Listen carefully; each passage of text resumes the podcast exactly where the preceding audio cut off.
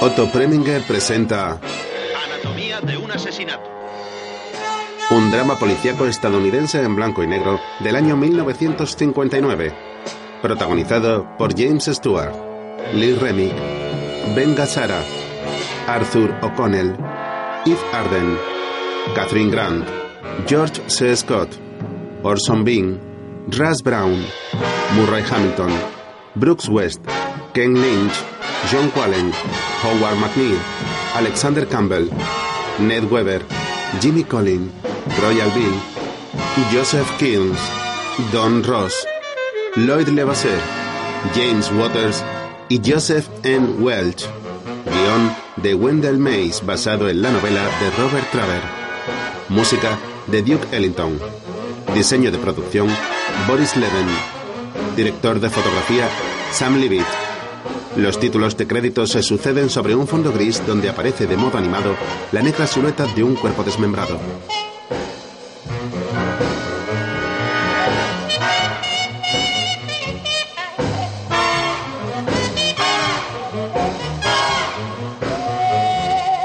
Producida y dirigida por Otto Preminger. Un coche descapotable circula por una carretera secundaria al atardecer con los faros encendidos. Lo conduce un hombre con un sombrero en la cabeza. Repasa un cartel que indica la entrada a Iron City y luego circula por las calles del pueblo, las cuales están iluminadas por farolas, así como por las luces de los escaparates de las tiendas. Al pasar ante una licorería, saluda al camarero que está en la puerta. Hola, soy vos. El camarero pasa al interior y le habla a un hombre de unos 60 años que está en la barra. acaba de llegar, señor McCarthy. Sírveme otro toibo. Eh, Hasta mañana no puedo pagarte la cuenta del bar. No se preocupe, señor McCarthy. Gracias, toibo. McCarthy se bebe la copa de un trago. Buenas noches. Buenas noches, señor McCarthy. Se marcha. Mientras, el otro hombre sigue conduciendo el vehículo por una calle llena de árboles y pequeñas casas hasta detenerse delante de una. Entonces se baja y camina al interior, portando una caña de pescar y un macuto. En la puerta hay un letrero que reza Paul Bigler, fiscal.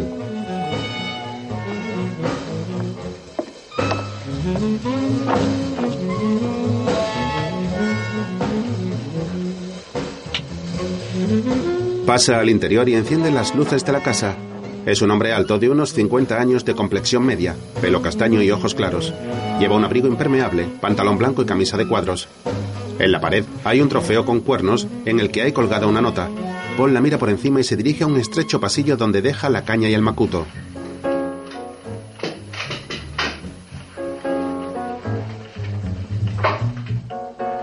Saca un chaleco multibolsillos y lo cuelga en una percha.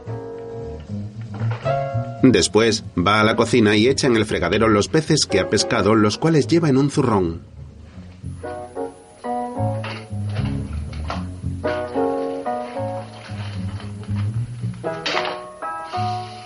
Abre el grifo y los pone en remojo. A continuación toma unos viejos periódicos de encima de la nevera y los coloca al lado del fregadero. Sobre ellos pone un papel vegetal.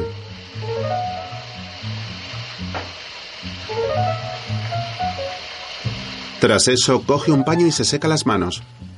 Vuelve a la entrada, coge la nota colocada en el trofeo y la lee de nuevo. Entra en un despacho lleno de libros. Se saca una botella envuelta en una bolsa de papel que lleva en el bolsillo y la coloca sobre un mueble. Luego sigue leyendo la nota mientras camina hacia un teléfono. Se sienta sobre una mesa de escritorio y marca un número. Dígame. Señorita, póngame con el eh, 489 Thunder Bay. Quisiera hablar con la señora Manion. M-A-N-I-O-N. Al habla Paul Bigler. Iron City 700. El señor McCarthy llega a la casa de Bigler fumando un cigarrillo. Mira por la ventana y lo ve sentado mientras este telefonea. Luego pasa al interior. ¿Saben cuándo volverá? No, no lo saben. Mm, Ya. Bueno, déjele el recado. Dígale que llame a este número. Gracias. Hola. Ah, ¿Qué me cuentas, consejero? Mm. No te molestes. Ujú. Paul va hacia la cocina. ¿Qué hay en esa bolsa de papel? A lo mejor es un repollo. McCarthy la coge. No es muy probable. Eres un hombre muy desconfiado. Paul limpia el pescado. Cierto. Siempre he desconfiado. Y, y me ha fascinado el contenido de las bolsas de papel. ¿E- ¿Echa un vistazo? Échalo, consejero. Anda, échalo. Guarda el pescado en la Cuando lo nevera. hayas echado, descorcha lo que hay dentro. McCarthy, algo afectado por el alcohol, camina dando tumbos mientras saca la botella de la bolsa. ¿Te sirvo? Por favor. Es un placer. Paul se sienta ante un piano y comienza a tocar mientras el anciano echa en dos vasos la bebida.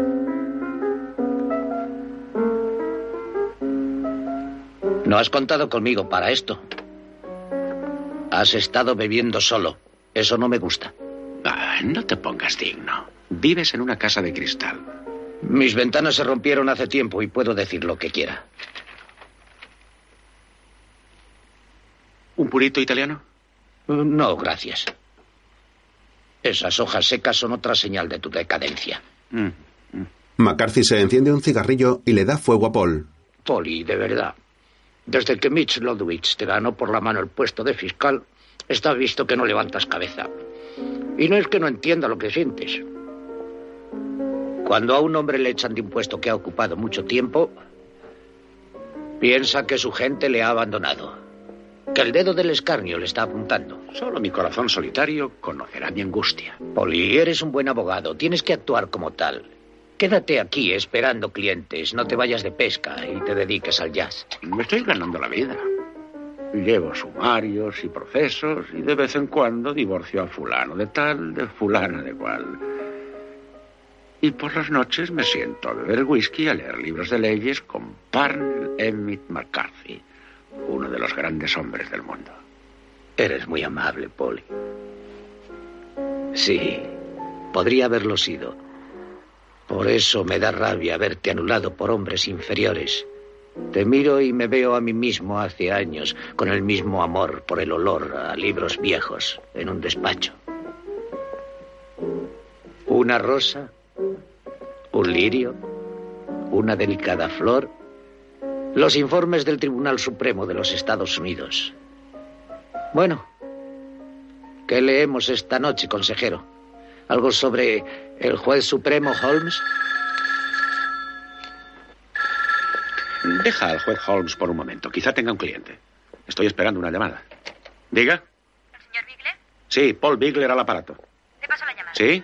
¿Señora Mannion? Señor Bigler. ¿Qué? La llamé hace un momento y dijeron que no estaba. ¿Le dieron mi recado? ¿Quién es? ¿Cómo se llama? Un momento, por favor. Parece que hay un cruce de líneas. Un segundo. Es una mujer llamada Manion. Estuvo hablando con Maida. ¿En Thunder Bay? Ajá. Y si quiere que defiendas a su marido, di que sí. Es que no tengo ni idea de qué va. Finge que lo sabes y di que sí. Señor Oiga. Ah, ya se oye mejor, sí. Eh, Ahora la oigo bien. Una joven Pues le llama Esperaba su desde un llamada bar. esta tarde. Sí, es que acabo de llegar hace un momento. ¿Sabe lo de mi marido? Mami, por favor. Sí. Em, pues Bigler. Señor Bigler, ha leído lo de mi marido. McCarthy oye la conversación. sí, por encima, algo sé. ¿Querría defenderle? Pues no sé, tendría que informarme algo más. Quiere hablar con él. Señor Bigler está en la cárcel. ¿Querría ir a verle mañana? Tienen mucho interés en verle. Se lo han recomendado mucho. ¿De veras? Sí, alguien le habló de usted. ¿Irá a verle? Pues sí, supongo que sí. Iré a verle mañana por la mañana. ¿Conviene que vaya yo, señor Bigler? Sí, estaría bien. Digamos sobre las 10. Gracias. Muchas gracias. De nada, de nada, no hay de qué. Bueno, ahora cuéntame. Un tal Barney Quill violó a la señora Mannion. Su marido es teniente del ejército destinado en la base de Thunder Bay, creo que en armamentos. El teniente fue a casa de Quill y le metió cinco balas en el cuerpo, con lo que Quill murió de un claro envenenamiento de plomo. Bien, ¿y eso cuándo fue? Hace un par de noches, si no te hubieses ido de pesca en un bote a un sitio perdido, te habrías enterado. Al día siguiente, una mujer de unos 40 años se baja de un coche delante de la casa de Paul y se dirige al interior. Es delgada y lleva el pelo recogido en un moño. Abre la puerta mosquitera. Recoge del suelo una botella de leche y sacan las cartas del buzón.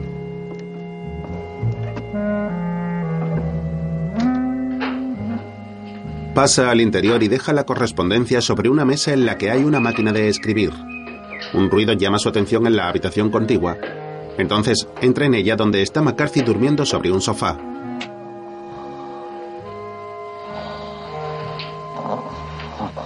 La mujer levanta las persianas y luego sale sin mediar palabra.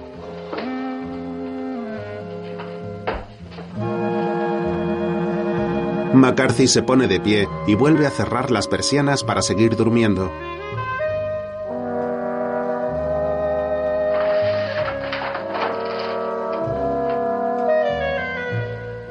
A su vez, la mujer entra en la cocina donde está Paul desayunando y leyendo el periódico. Buenos días, Laida. Ah, ahí está. ¿Qué? El periódico. Creí que no lo habían traído. No hemos pagado el recibo. ¿Leyó mi nota? Sí, puede que trabaje en el caso. Me estoy informando un poco antes de hablar con Manion. Es que nunca se va a casa.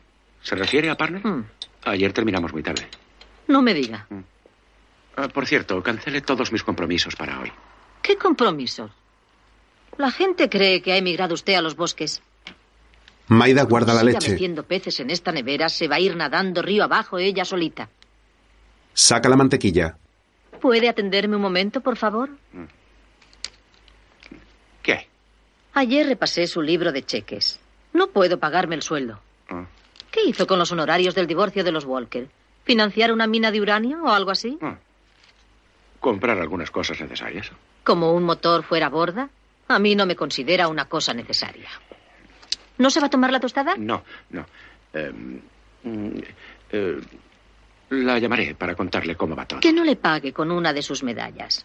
Los militares nunca tienen un centavo. De eso entiendo. Estuve casada con uno de ellos. Paul se marcha. Luego conduce su coche por una calle hasta llegar a la prisión. Una vez que aparca, se acerca a la señora Manion, la cual lo espera apoyada en un coche con su perro. Es una guapa y atractiva mujer de unos 25 años de pelo castaño. Viste pantalón, un suéter y lleva unas gafas de sol. Perdone, ¿usted es la señora Manion? Hola, Soy Paul Bigler. yo soy Laura. Encantado. Coge al Y perro este en es brazos. Hola, Maf.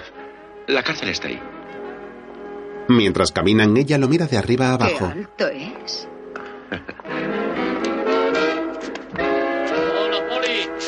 Hola, Sulo. Espera aquí, Mafi. Deja al perro terrier en la puerta. Al poco pasan al interior y les recibe un funcionario. Encantado de verte. ¿Cómo andas? Bien. Supongo que vienes a ver al soldadito. Sí, oye, Sulo, ¿no podríamos hablar en el despacho del sheriff? Sí, claro, Poli. Ahora bajo con él. Sulo se marcha dejándolos solos. Laura le mira aún con las gafas de sol puestas. ¿Le importaría quitarse las gafas, señora Manion? Bajo el ojo tiene un hematoma. Caray, ¿Barney Quill le hizo eso? Ujú. Y más que eso, no tiene idea en todo el cuerpo. Si quiere y está más cómoda con ellas, vuelva a ponérselas. Ella obedece sonriéndole de modo coqueto. Al poco, Sulo vuelve con el teniente encarcelado. Aquí tiene a Paul Bigler. Este es tu hombre. Teniente Manion. Encantado.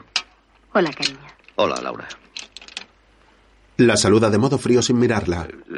Señora Manion, ¿podría usted ir a verme al despacho sobre las dos de esta tarde, West Barham 305? Desde luego. Bien. ¿Quieres que te traiga alguna cosa? No, nada. Vamos ahí dentro. Ella se marcha mientras Paul entra en el despacho del sheriff con Manion y este mira unos carteles de Se busca en la pared.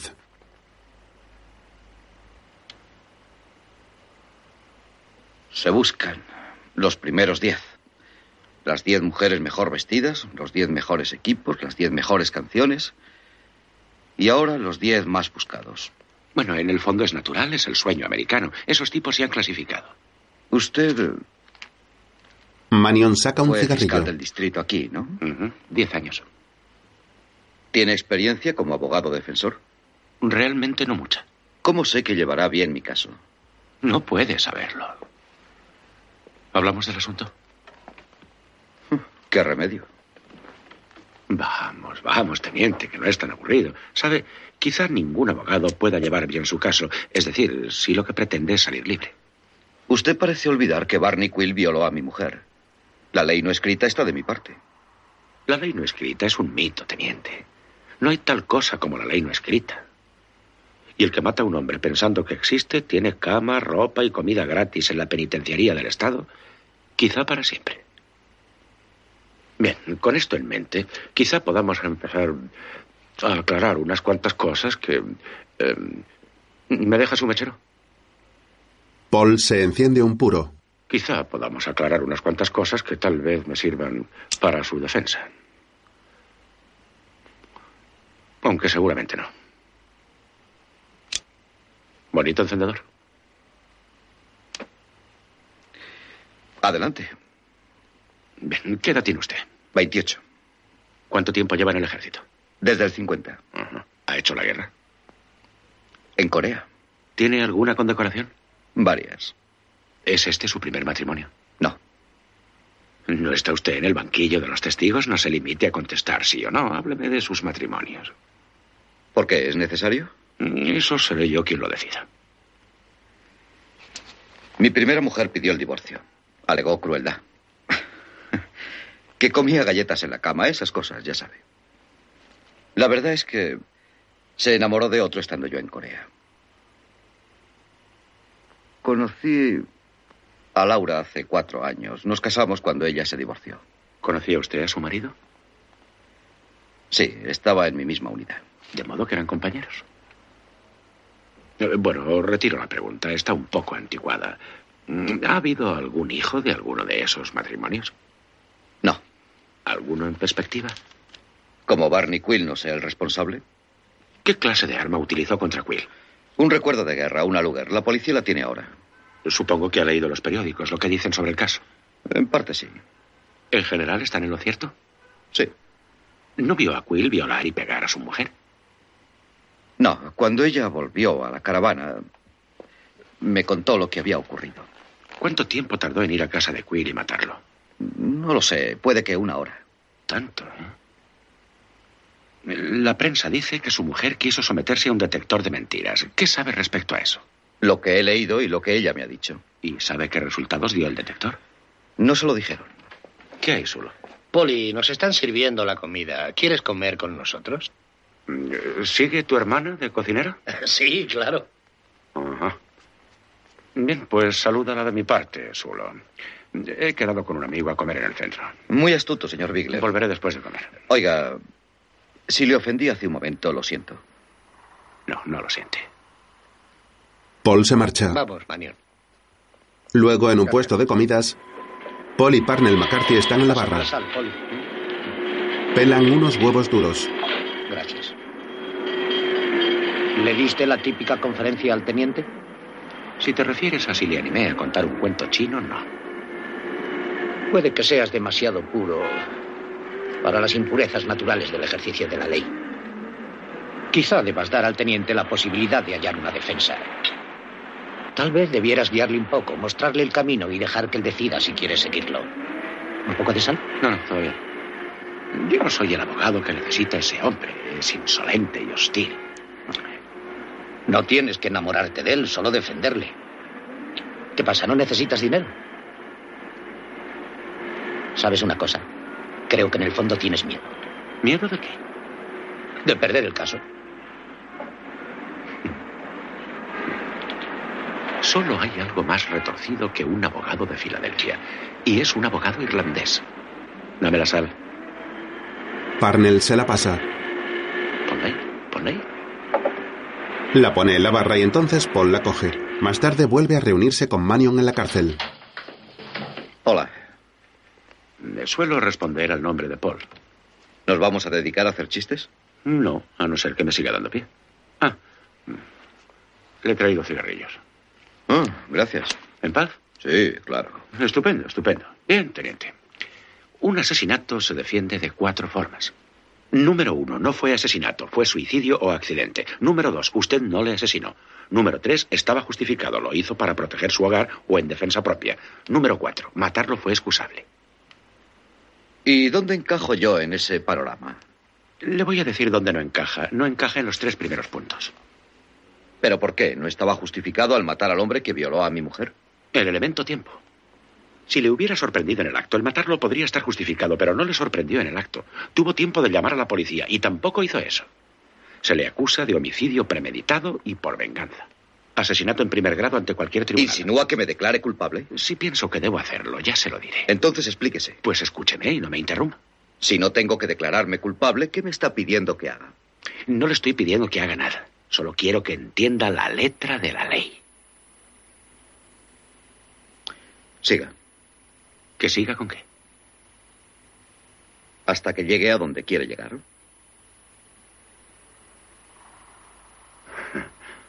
Reconozco que es usted muy inteligente, teniente. Eh, Demuéstreme hasta qué punto. Me estoy esforzando. Ya, porque su mujer fue violada. Tendrá un ambiente favorable en el juicio. Las simpatías serán suyas si los factores son ciertos. Lo que necesita es una percha legal para que el jurado cuelgue la simpatía que va a inspirar. ¿Me va siguiendo? Hmm. ¿Cuál es su excusa legal, teniente? ¿Cuál es su excusa legal para matar a Quill? No justificación, ¿eh? No justificación. Paul le mira dando una profunda calada a su puro. Manion se incomoda y baja la cabeza. Solo una excusa.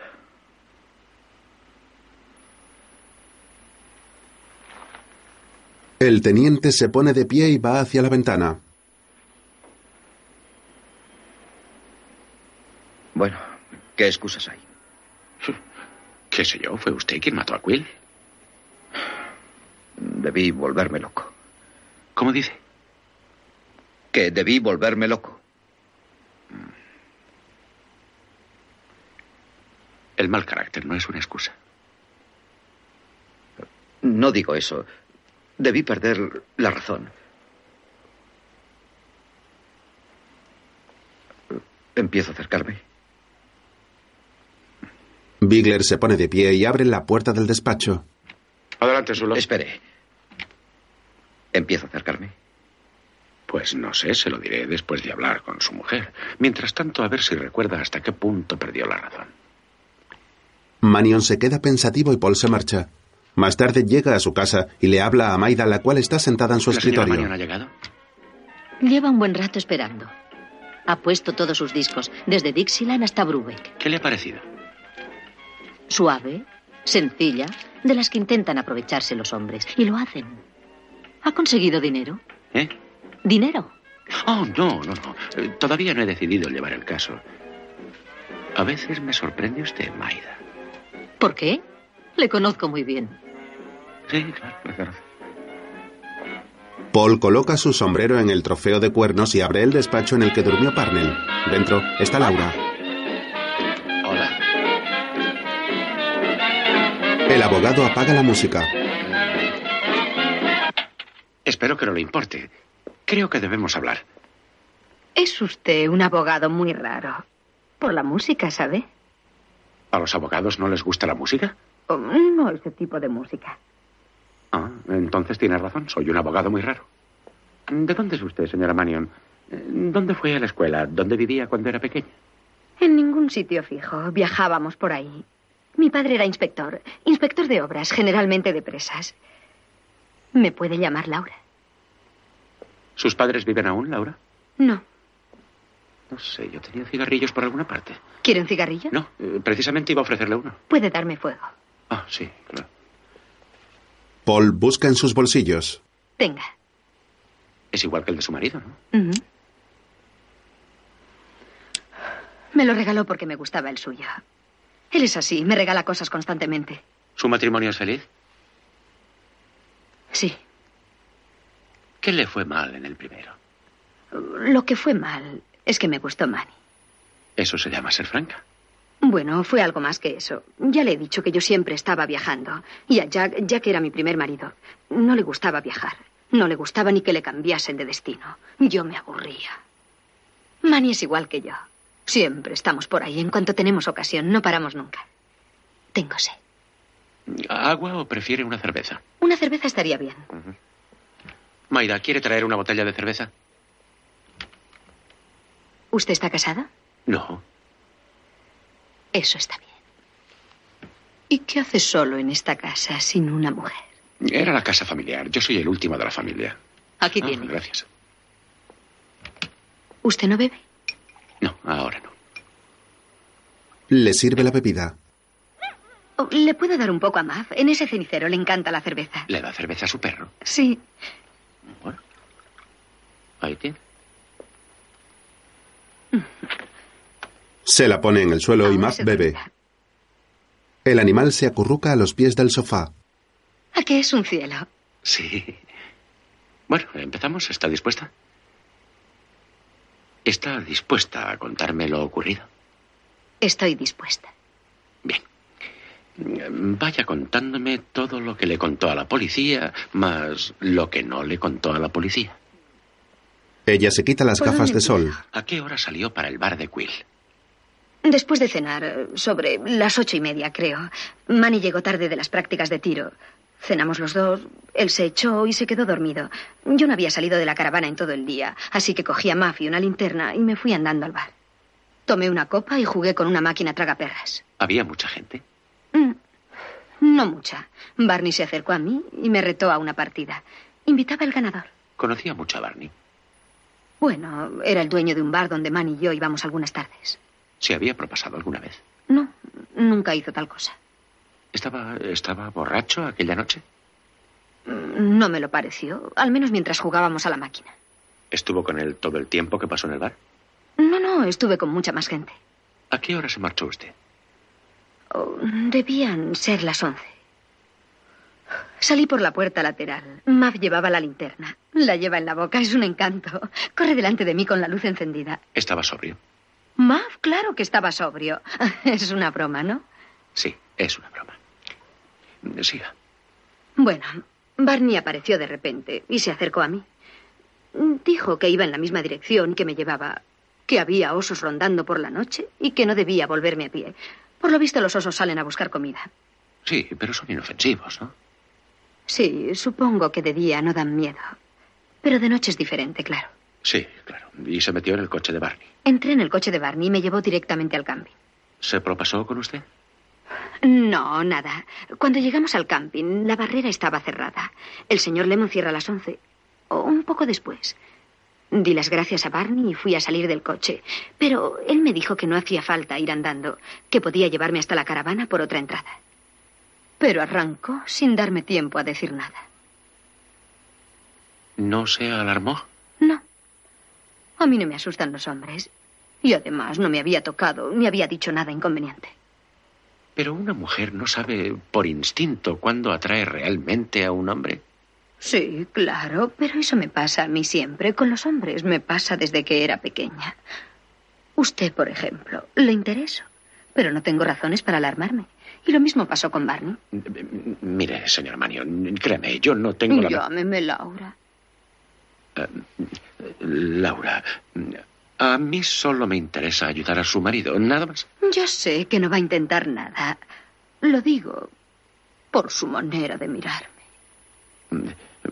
Bueno, es que es muy difícil no mirarla. por mi forma de vestir. No le gusta. No, no, me encanta, le juro que me encanta, pero, en fin, vamos a, vamos a continuar con nuestro asunto. Veamos. Paul camina por la ¿Cómo iba habitación. vestida aquella noche? Con un suéter como este y una falda. ¿Y el resto qué más llevaba? Debajo. Una combinación, unas bragas y un sostén. ¿Y faja? Yo no necesito faja. ¿Usted cree que yo necesito faja? No lo sé, no lo sé. Yo que... Oiga, a mí lo único que me interesa es los hechos que puedan ayudarme a defender a su marido. Eso es todo. Bien, no la llevaba. De acuerdo, sin faja. Muy bien. Siga, siga. Se salió de la autopista y entró en un claro del bosque. Paró el motor y apagó las luces. Luego me agarró y dijo, te voy a violar. Tan tranquilo. ¿Dijo esas palabras? Dijo esas palabras. Maffy se puso a ladrar y lo tiró por la ventanilla. Oí a Maffy gemir fuera del coche todo el rato. Barney empezó a forcejear conmigo y yo me defendí como pude, pero él tenía mucha fuerza. ¿No gritó usted? ¿Pidió auxilio? No me iba a servir de mucho allí en el bosque. Empezó a gritarme insultos como zorra, de cuartel y cosas parecidas y se puso a pegarme. Entonces ya no me resistí más. Yo debía estar medio inconsciente, pero sé que me rasgó las bragas y que me violó. Al parecer, un médico la examinó y dijo que no creía que la hubiesen violado. Lo que dijera el médico me da igual. Una mujer no se equivoca en esas cosas. ¿De acuerdo? De acuerdo, siga. Bueno, Laura le da una calada no a su sé cigarro. exactamente qué pasó luego. Debí desmayarme. Lo siguiente que recuerdo es que el coche se estaba moviendo. Barney conducía muy deprisa y respiraba muy fuerte. Era como un ronquido. Estábamos en la carretera del camping. Maniobró hacia la barrera y se paró. Abrí la puerta para salir. Maffy saltó primero con la linterna encendida en la boca. Espera un momento. Un momento. ¿No ha dicho que Barney tiró al perro por la ventanilla? Sí, le tiró, pero estaba en el coche cuando volvimos. Debió meterlo otra vez, no me acuerdo. Bueno, bueno. Abrió la puerta y Muffy salió primero. Siga. Antes de que saliera, Barney me agarró y me dijo que iba a rasgarme la ropa y violarme otra vez. Me bajé y eché a correr. Vi a Mav junto a un hueco de la verja. Iba de un lado a otro con la linterna. Barney me cogió por detrás y me caí al suelo. Cayó encima de mí y empezó a pegarme. Creí que me iba a matar. Empecé a gritar. Conseguí levantarme y corrí. Pasé por el hueco de la verja y seguí a Maffy que corría delante con la linterna. Corrí detrás de la luz hasta que llegué a la caravana. Y no volvió a ver a Barney. No volví a verle, ni vivo ni muerto. Bien, creo que. Creo que es bastante por hoy. Tengo mucho tiempo, todo el que quiera. ¿Dónde puedo localizarla? Todavía estoy en Thunder Bay, pero puedo volver por la mañana. ¿Hay alguna otra cosa? La guapa mujer, la cual está recostada en el sofá, sonríe al abogado.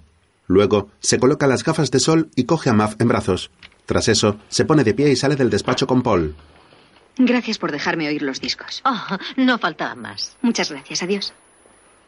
Al salir de la casa, se topa con Parnell, el cual la mira estupefacto. La señora del caso. Se acerca a Paul. ¿No vas a encargarte del caso? Pues no lo sé. Depende de lo que Manion me diga mañana. Está recordando cosas. Ah, eso está mejor. Oye, si acepto el caso, quiero que me ayudes. ¿Yo? Pero, Polly. Si ven a un viejo borrachín como yo en el tribunal, te vas a hundir. Te necesito. ¿Es verdad eso? Si no, ¿por qué iba a decirlo? Pues trabajaré contigo extraoficialmente. En la sala ni pensarlo. Bueno, en eso ya verás tú. Pero sea como sea, necesito saber que cuento contigo. ¿Vas a dejar de beber? Paul le habla mientras coge sus aparejos para la pesca. Parnell mira hacia abajo sin atreverse a responder. No sé si podré, Polly. ¿Cómo que no? ¿Tú crees que podría dejar de beber? ¿Lo has intentado? Inténtalo. Maida le habla sentada en su escritorio. Nunca he trabajado en un caso importante. Ni una vez en mi vida. De ti depende, partner. El abogado coge su macuto y el resto de cosas para la pesca mientras que Parnell sigue mirando hacia la nada con gesto ilusionado. ¿Vas a venir esta noche? Sí. Sí, claro que vendré. Paul se marcha de la casa. Maida mira sonriente a Parnell de espaldas a ella. ¿Sabes una cosa? A lo mejor puedo. Volver a actuar como un abogado. Al menos una vez. Enajenado da una calada. Luego Bigler visita a Manion en su celda. Me faltaban algunas piezas. Recuerdo haber ido al bar con una pistola y la cara de Quill detrás del mostrador. Pero no recuerdo ninguna otra cosa, ni cómo me fui. ¿Tampoco recuerda haber disparado? Cinco disparos son muchos como para olvidarlos. Sí, me acuerdo del ruido, pero no que estuvieran relacionados conmigo. Sonaban muy lejanos, como si estuviera disparando otra persona. Manion se sienta y Paul hace lo mismo a su lado. Teniente Manion, de acuerdo. Acepto su caso. Gracias. Gracias, señor Bigler. De nada. Queda el pequeño detalle de la minuta. Tres mil dólares. Lo encuentra razonable. Oh, ¿no? Sí, sí, sí, muy razonable. Pero tendré que pagarle después. Ahora estoy sin blanca. ¿Cómo? Sin blanca, sin un centavo. No tengo tres dólares y mucho menos tres mil. ¿Podrá reunirlos? Sí, sí, en cuanto salga de la cárcel. Pero la semana que viene cobro. Podré darle 150 dólares. Y si consigue que me absuelvan, le daré un pagaré por el resto del dinero. Vamos a ver. Suponga que no le defiendo si no me anticipa la mitad. Tendré que aceptar un abogado de oficio. Ya tengo mi excusa, ¿no? Puede alegar locura. Haré todo lo posible para que le absuelvan. ¿Por dónde empezamos? Vamos a necesitar un psiquiatra. A ver. Ya que nosotros no podemos pagarle, ¿no podría el ejército buscarnos uno? Conozco a un coronel en el Pentágono. Le escribiré. Sí, hágalo. Solo. Sulo se acerca a la celda y abre la puerta a Paul. ¿A dónde va usted ahora? Pues por de pronto a ver a su mujer. ¿Por qué? ¿No habló ayer con ella? Efectivamente, sí. Una chica muy atractiva, su mujer. El marido acaba por acostumbrarse a eso. Sí, claro, claro. Hasta otra.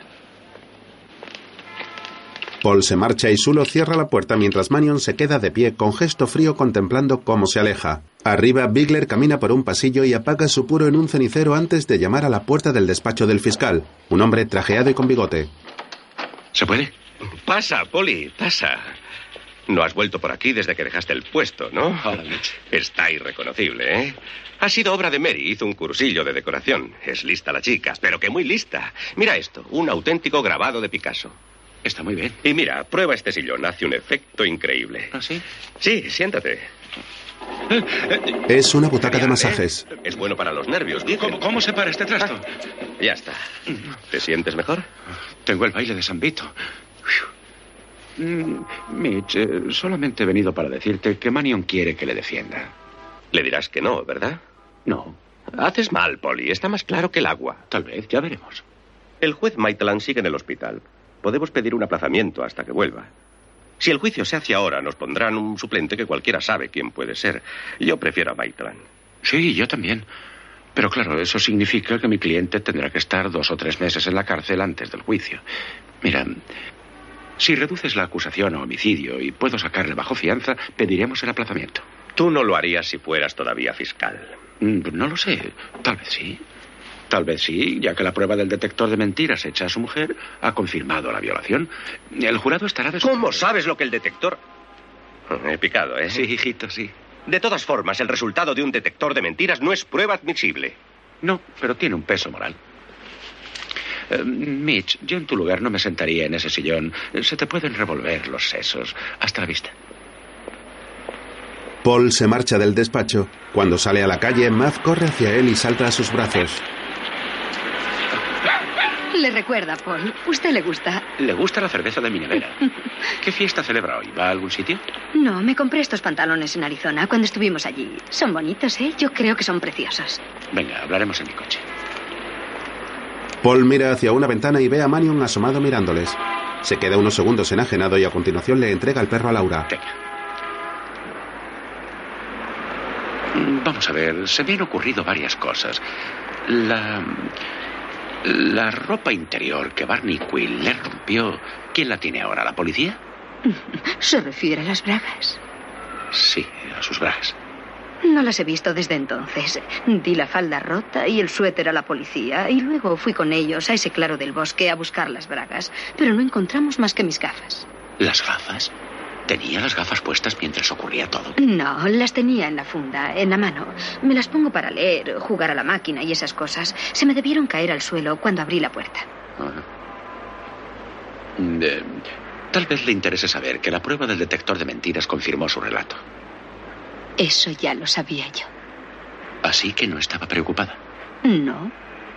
¿Por qué iba a estar? Ella le agarra la mano. tener ahora un motivo de preocupación? Mm, Tonto. Su marido nos está mirando desde la ventana. Ella lo suelta rápidamente y mira hacia arriba de reojo. Vamos a ver, sigamos. ¿Le ha dicho Manny algo? Lo suficiente. ¿Le tiene usted miedo? Sí, Y por eso se ofreció voluntariamente al detector de mentiras. sí. Ajá. ¿Tiene motivos para estar celoso? Lo estaba antes de que nos casáramos. Debí suponer cómo iba a ser después. Lo más curioso es que le gusta exhibirme. Le gusta que me vista así.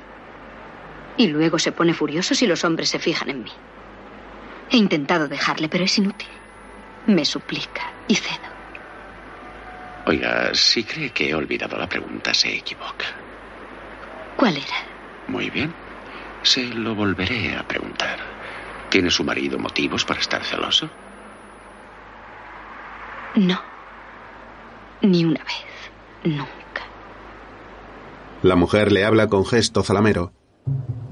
Otro día, Paul va en su coche por una carretera del pueblo que bordea un lago hasta detenerse frente a una casa hotel con un terreno cubierto de césped. Cerca, varios niños juegan.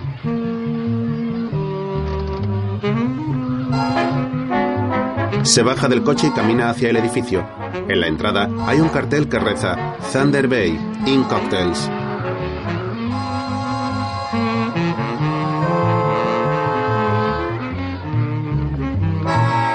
Al llegar a la puerta del bar ve un cartel que indica que el horario de apertura es a las 5. Agarra el picaporte y pasa al interior. El local está vacío y las sillas están recogidas, apoyadas sobre las mesas. El hombre camina observándolo todo con las manos en los bolsillos. Se acerca a una pared llena de fotografías enmarcadas y algunos trofeos. A su lado hay una máquina de pinball. Paul examina las fotografías de los marcos en las que aparece Barney Quill posando con un rifle o boxeando.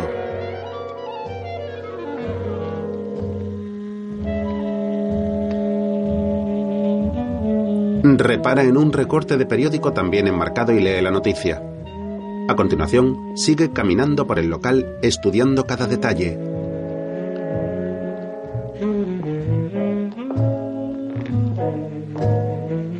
En cierto momento entra tras la barra y se fija en tres pequeños cajones abiertos que hay bajo la misma.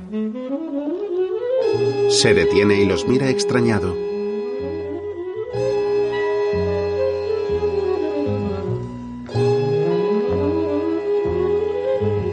Mete la mano en uno de ellos y la saca fingiendo extraer una pistola de su interior. En ese momento un camarero sale de la cocina y entra en el bar. Al oírle, Paul vuelve a la pared de las fotografías y los trofeos. El camarero se le acerca. ¿Qué? ¿Le parece bien el local? Eh, Estaba mirando estas fotos. Ese era Barney Quill, ¿no? Exacto, Barney Quill. Soy Paul Bigler. Sé quién es. Le he visto por Iron City.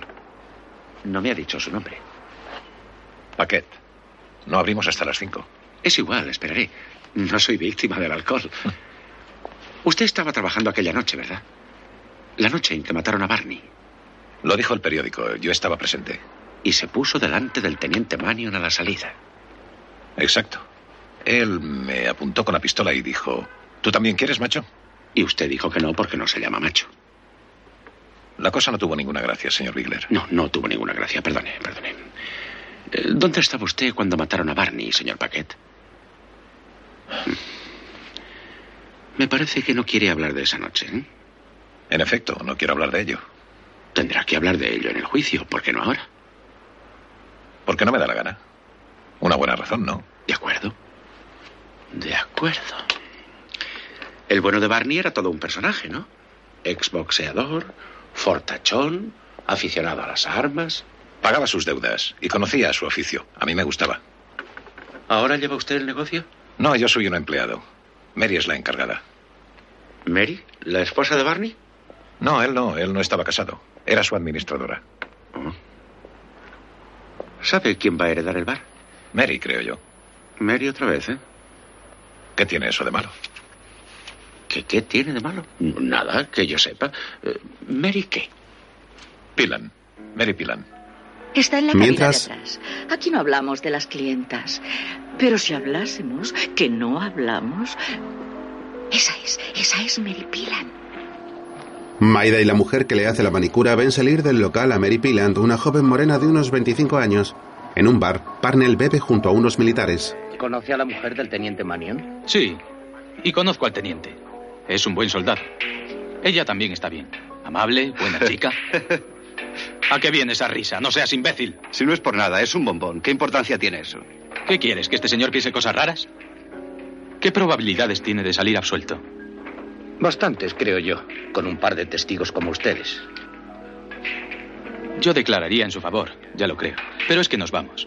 La unidad se va a Berlín. Dígame, ¿quién es la chica que atiende el hotel? Se llama Mary Pilan. Era propiedad particular de Quill.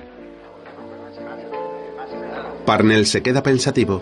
En otro momento, Paul llega al hotel y se dirige al restaurante donde le atiende Mary Pilan.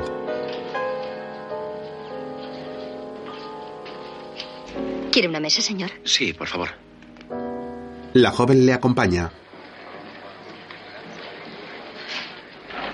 ¿Comerá solo? No, espero a dos personas más. ¿Me da su sombrero? Ah, Gracias, es usted muy amable. Paul la mira embelesado mientras se aleja. En ese momento, Maida entra en el restaurante y va hacia la mesa. ¿Qué tal la manicura? Pregúnteme lo que quiera de quien quiera. Soy un saco de información. ¿Qué me puede decir de una joven llamada Mary Pilan? Esto. Mary Pilan puede o no puede haber sido el amante del difunto Barney Quill. La manicura está a favor de esa teoría, pero la peluquera dice que no. De todas formas, las dos están de acuerdo en que algo ha habido entre ellos. Hay más. La carta. Gracias. Paul vuelve a mirarla mientras se aleja. Sí, muy mona, muy mona. Eh, Pero siga, sí. Bueno, total, que una de las historias es que la noche loca de Barney con la señora Mannion fue provocada por Mary Pilan. Por lo visto estuvo cariñosa con un soldado y Barney se puso negro. Se emborrachó y explotó. Ya, ¿y esa Mary Pilan es de aquí? No, es canadiense. Barney se la trajo aquí para que diera cierta clase al local y se quedó como encargada. Y creo que lo hizo bien. Lo hizo muy bien, desde luego. Por lo visto va a heredar. ¿Ah, sí? Tiene cara de buena chica. ¿m? ¿Eh? ¿Y ¿Quién? ¿Cómo que quién? La monilla de los menús.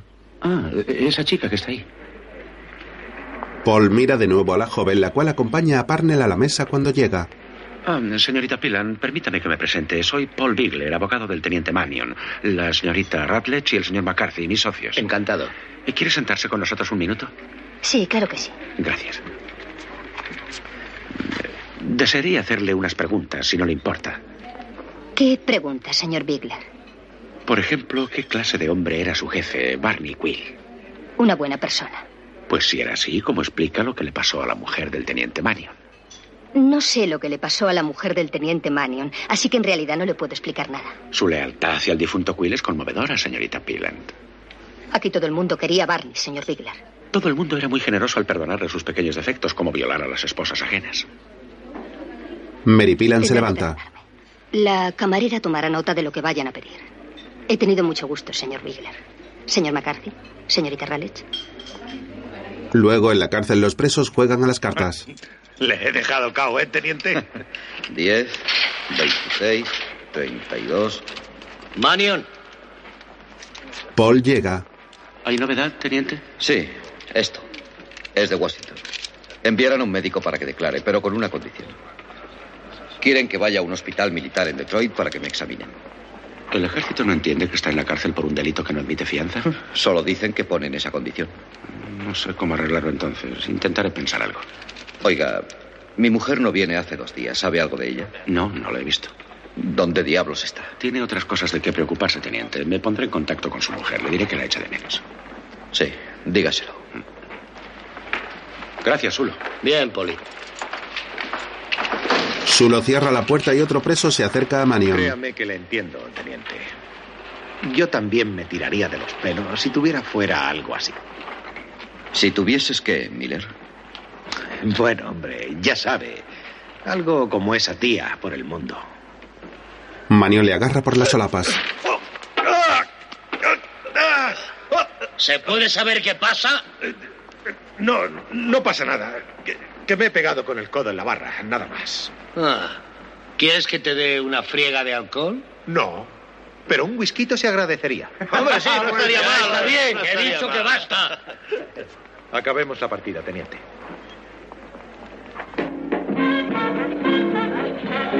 Por la noche, en un concurrido local, una banda de música de hombres de color toca para amenizar la velada.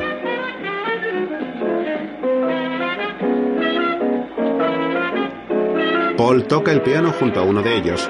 Entre las parejas que bailan agarradas en la pista está Laura con un militar. Al ver a Bigler se acerca a él. ¡Eh! Tenemos un abogado que está loco. Hola, Polly. Sus amigos le llaman así, ¿no, Polly? Un nombre loco para un abogado loco. Paul la mira serio y ella sigue bailando. Gracias por dejarme tocar, Payay. No te pensarás ir, ¿verdad?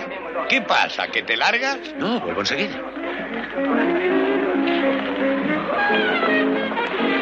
Paul camina por la pista con dificultad pasando entre las parejas que bailan. Llega hasta el fondo donde está Laura con varios hombres más.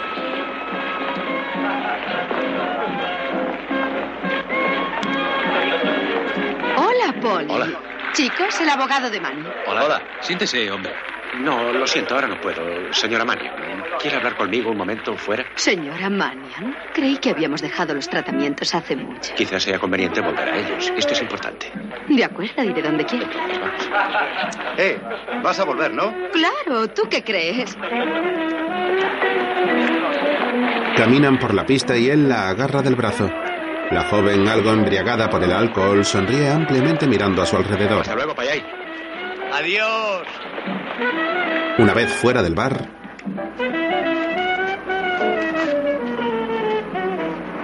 ¿No le dieron mi recado? Sí, pero estaba ocupada. ¿Por qué no ha ido a ver a su marido? No sé por qué tengo que ir a verle a diario. Creo que sería conveniente que lo hiciera. Está bien, iré a verle a diario contento. No, no estoy contento. ¿Dónde está su coche? He venido con ellos. Bien, el mío está allí. Un momento, tengo amigos ahí dentro. Amigos o no amigos, usted se va a casita. Oiga, pero ¿quién se ha creído Pues que es? Soy el abogado que va a intentar defender a su marido, ¿se acuerda? ¿Y eso qué tiene que ver? Escúcheme, escúcheme. Hasta que el juicio termine, se va a portar como una amante esposa con gafas de miope. No se acercará a los hombres, ni al alcohol, ni a los bares, ni a las máquinas tragaperras. Y se pondrá faldas y zapatos de tacón bajo y llevará faja. Sobre todo faja. Eh, Mire, Laura, créame, soy partidario de que la mujer sea sexy, pero reserve sus atractivos para su marido, ¿quiere? Cuando le saque de la cárcel, si es que le saco. Así que en marcha, vámonos. Lo siento, de veras lo siento. Por nada del mundo quisiera perjudicarle. Vamos, vamos. van hacia el coche de Paul, se montan y se marchan del lugar.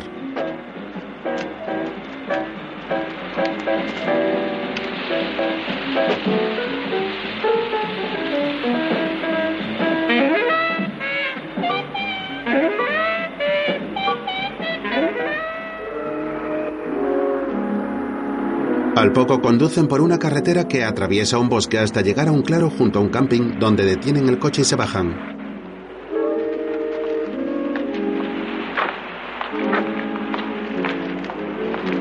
Aquí fue más o menos donde Barney la atacó. Sí, aquí mismo. Y ahí es donde le expliqué que Maffy iba de un lado a otro con la linterna. ¿Dónde está su caravana? Ahí arriba, en lo alto. Caminan por el camping. Este es mi sitio preferido.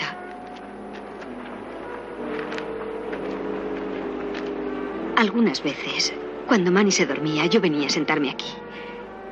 Necesitaba salir de la caravana. No soportaba estar encerrada. Me, me siento sola, Paul. Terriblemente sola. No me hubiera ido a ese bar aquella noche si no hubiera sido por eso. Puede que no le venga mal acostumbrarse a estar sola. ¿Por qué? ¿Cree que pueden condenar a Manny? Eso depende del jurado. Nunca se sabe cómo van a reaccionar. Si le condenaran podría ser la solución. No, eso es una barbaridad. Es verdad que lo he pensado, pero no quisiera que pasara. Laura se aparta llorando y Paul va tras ella caminando por el camping en mitad de la noche. La mujer abre su caravana y coge en brazos a Mav. Hola, precioso. ¿Me has echado de menos? Pues claro, ya lo sé. Paul llega y ambos se miran. Pasa un momento, Paul. Si quiere pasar, encantada. No, gracias, Laura. Siento haberle estropeado el plan en el bar. Buenas noches, Laura. Buenas noches. Bigler se retira y ella le mira afligida desde la puerta de la caravana.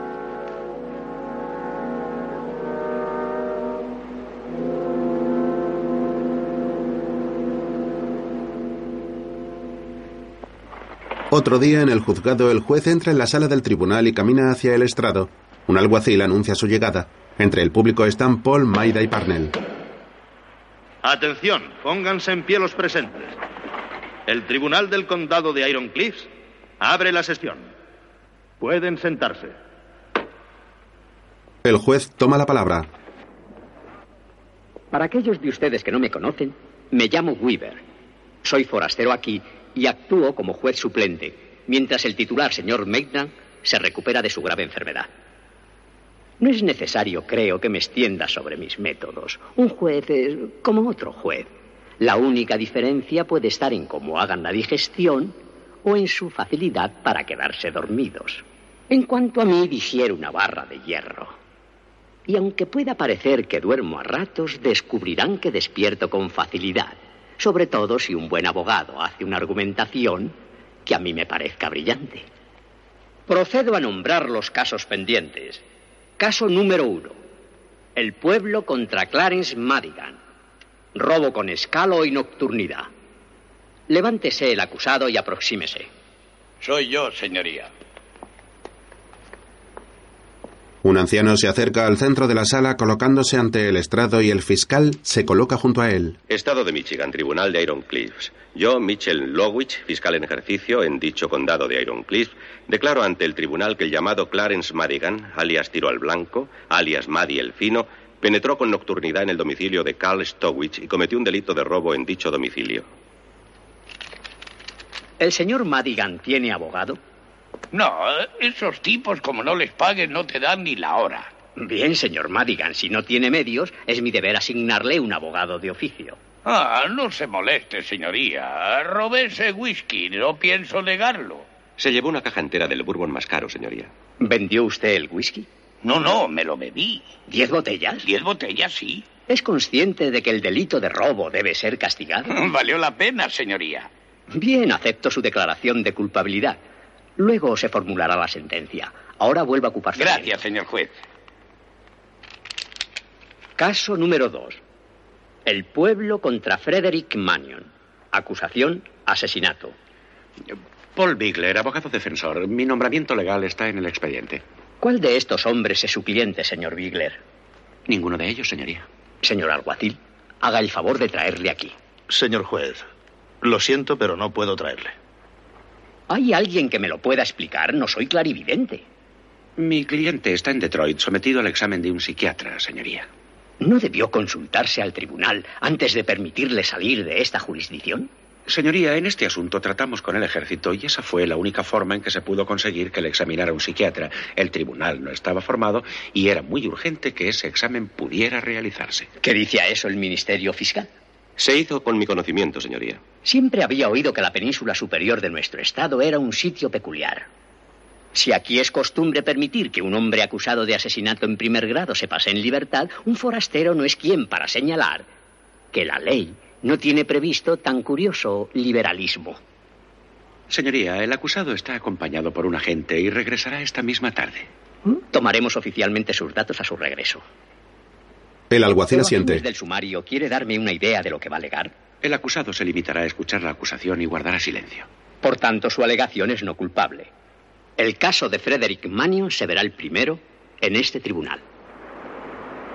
En otro momento, Paul aguarda en la sala de espera de una estación. Al llegar el tren, se levanta junto a Parnell. Al poco aparecen el alguacil y Mannion.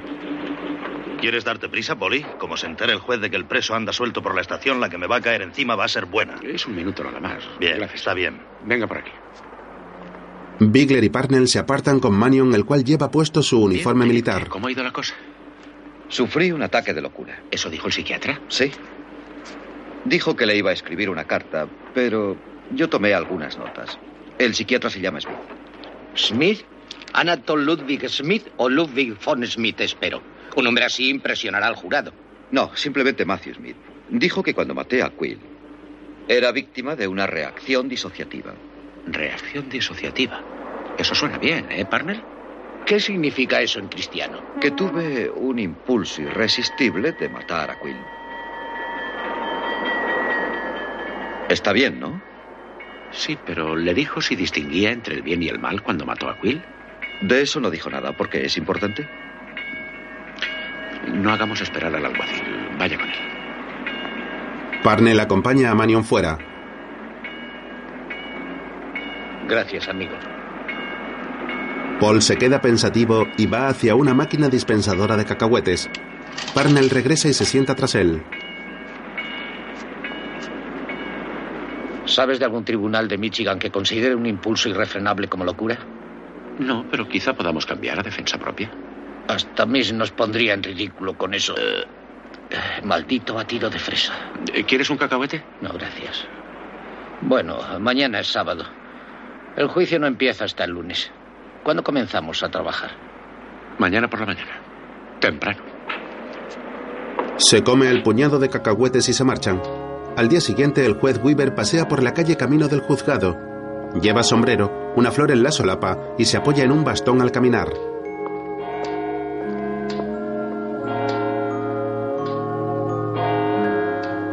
Llega al Palacio de Justicia. Entra y sube por una escalera de mármol.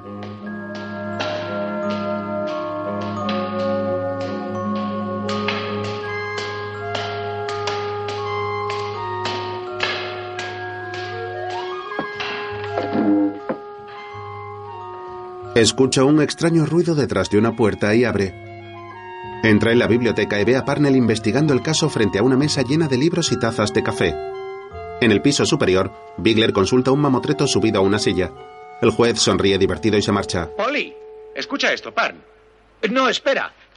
Busca el pueblo contra Darcy, 62 Michigan 468, año 1886. Si es lo que tengo aquí en el anuario de jurisprudencia. Escucha.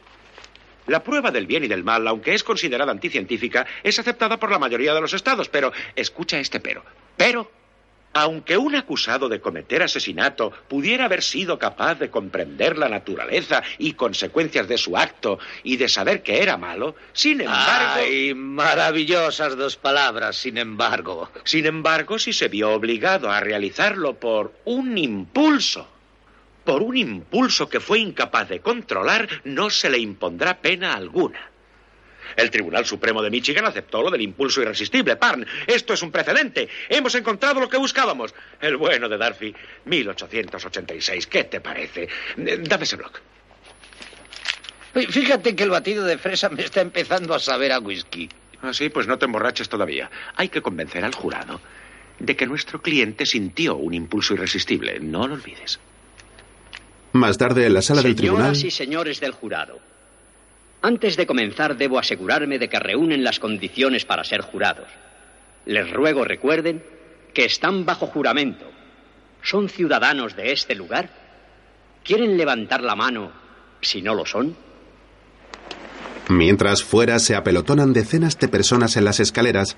Un hombre cruza entre ellas y los policías le dejan pasar. Él se quita el sombrero y sigue subiendo. Otro agente le permite entrar en la sala y se sienta junto al fiscal. ¿Entre ustedes, juez de paz, o miembro de la policía? No. no. Farnell le pasa una nota a está Paul. relacionado por sangre o matrimonio con algún funcionario policial? No. A ese respecto basta. Ahora vamos a las causas. ¿Tienen algún asunto pendiente con el abogado fiscal Mitchell Lodwich? No. ¿Alguno tiene asuntos pendientes con Paul Bigler, abogado defensor? No. No. ¿Alguno de ustedes está relacionado con el acusado sentado allí, a la izquierda del señor Bigler? No. Este es de la oficina del fiscal general. Le he visto actuar. Ten cuidado. Póngase en pie la esposa del acusado. ¿Alguno conoce a la señora Mannion? No. Gracias, señora Mannion. Puede sentarse. Los señores letrados pueden examinar al jurado. Señoría, antes de eso, ¿puedo presentar al tribunal al señor Claude Dancer? El señor Dancer es fiscal general ayudante en Lansing. Eh, Por la especial naturaleza de este caso, he pedido al fiscal general que permita al señor Dancer colaborar con la acusación. Su fama le precede, señor Dancer. Es un privilegio contar con su colaboración. Gracias, señoría. Espero que sea fructífera.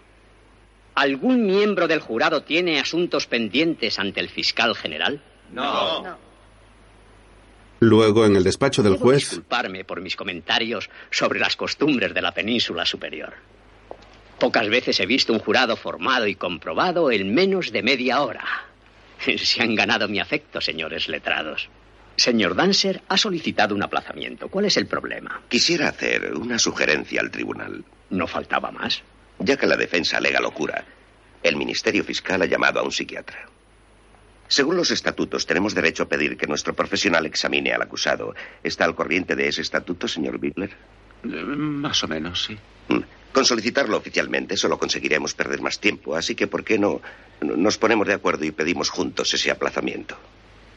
De un día a dos para que nuestro médico pueda examinarle. Con eso ahorraríamos mucho tiempo, ¿no cree, señor Bigler? Mm, Sí, supongo que sí. Gracias. Pero, señor Dancer, ¿por qué no lo pide oficialmente de todos modos? Claro que ya va con retraso, ¿no? Aunque tal vez el señor juez no lo tenga en cuenta. Además, me alegraría que el jurado comprobase que nuestro alegato de locura tiene fundamento. En realidad no hace falta que otro médico examine a su cliente. No hacía más que seguir el procedimiento usual. Naturalmente es lo más lógico. Bueno, ¿van a solicitarlo oficialmente o no? Sí, señoría. No será necesario. No será necesario en absoluto. Fin de la escaramuza. Pasemos ahora al campo de batalla. regresan a la sala del tribunal.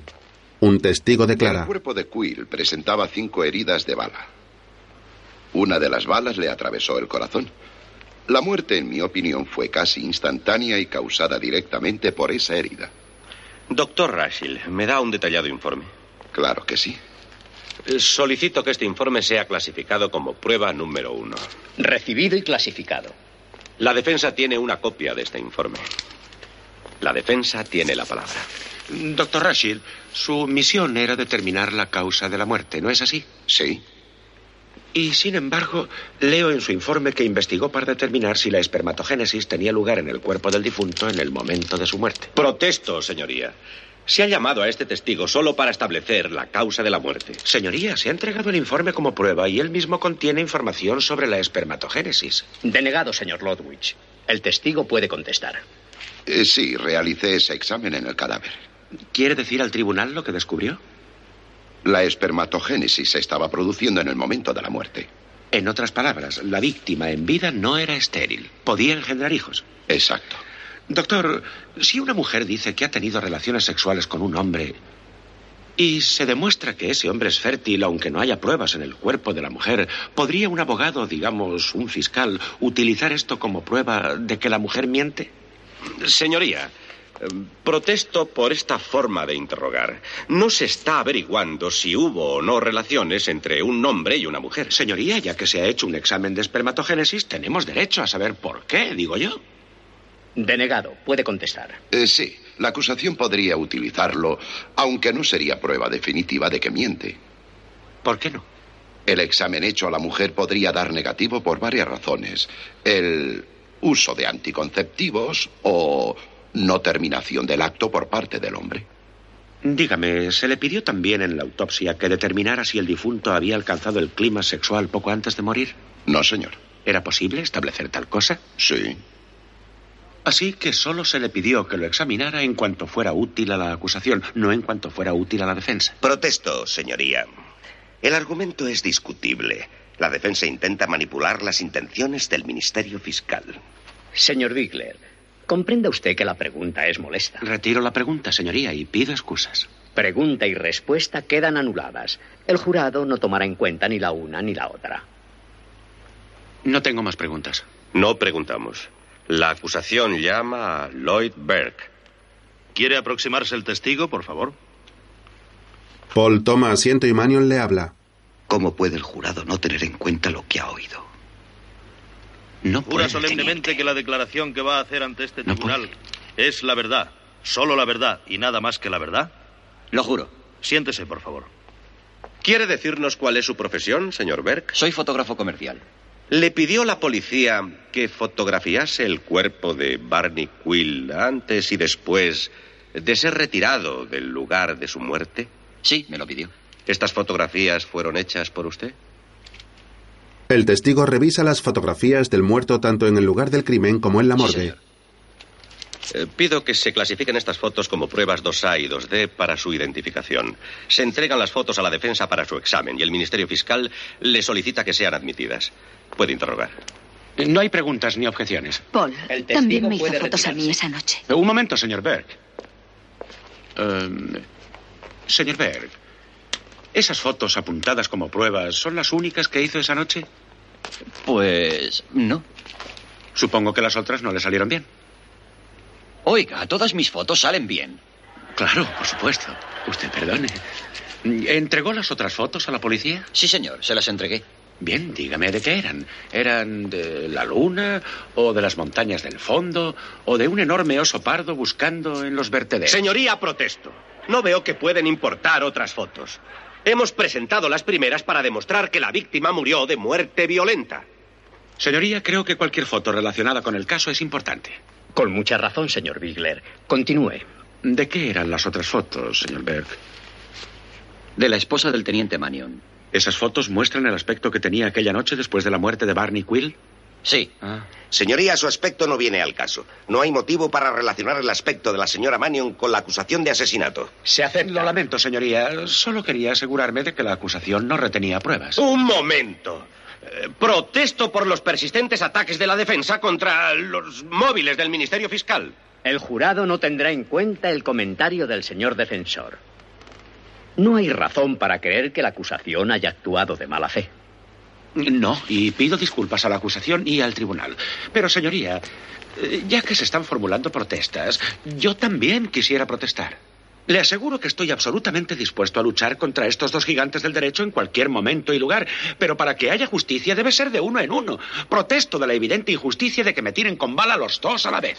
Me parece que se defiende perfectamente, señor Bigler. Pero en efecto es así.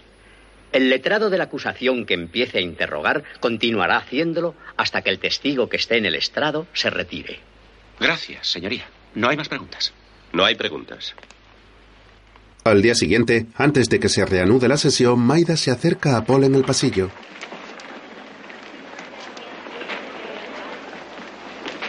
No vamos mal, ¿verdad? ¿Dónde está? ¿Dónde está Parnell?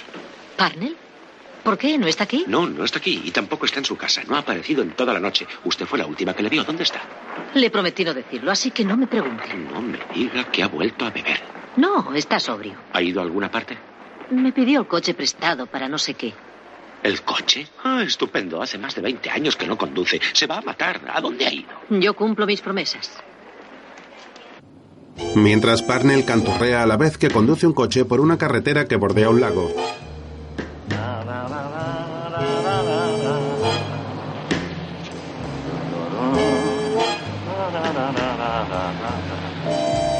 Pasa junto a un cartel.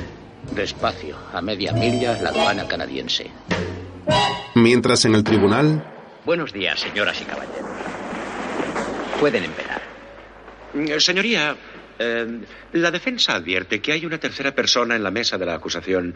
¿No comparte el tribunal nuestra curiosidad respecto a su identidad? Ahora mismo iba a presentarle. Eh, Señoría, este señor es el doctor Gregory Harcourt. El doctor Harcourt es el psiquiatra de la acusación. Solicitamos, señoría, que se le permita sentarse a nuestra mesa como observador. ¿Y qué van a pedirle que observe? ¿La constelación de Taurus o las costumbres y vida del abejorro? Al acusado, por supuesto. Ah. Ah, muy bien. Entonces, la defensa no tiene nada que objetar, señoría. Solo quiero expresar mi alivio al saber que no se trata de un nuevo refuerzo legal de la acusación. Llamen a Alphonse Paquet. el camarero sale al estrado mientras Paul se entretiene rompiendo una pluma de pavo real con la que hace señuelos de pesca. Levante la mano derecha, por favor. Jura solemnemente que el testimonio que prestará ante este tribunal es la verdad. Solo la verdad y nada más que la verdad.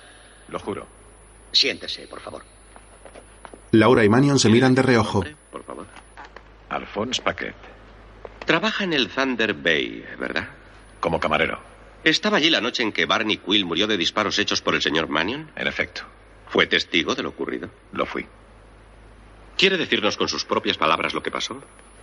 Eh, Yo estaba en una mesa junto a la puerta cuando entró el teniente Mannion. ¿Conocía al teniente Mannion de vista y de nombre? Sí, señor. Siga. Bueno, pues entró, se acercó al mostrador y empezó a pegar tiros. Disparó contra Barney cuando llegó al mostrador. Y cuando Barney cayó, siguió disparando contra el cuerpo caído. Luego dio media vuelta y se fue. Cuando entró el teniente Mannion en el bar, eh, ¿qué aspecto tenía? Iba andando despacio. Con deliberación, por así decirlo. ¿Habló con Barney Quill? Ni una palabra. Sencillamente entró, sacó la pistola y. ¡Bang! Y luego se fue. Sí. Cuando se fue, ¿qué aspecto tenía? Exactamente el mismo que cuando entró.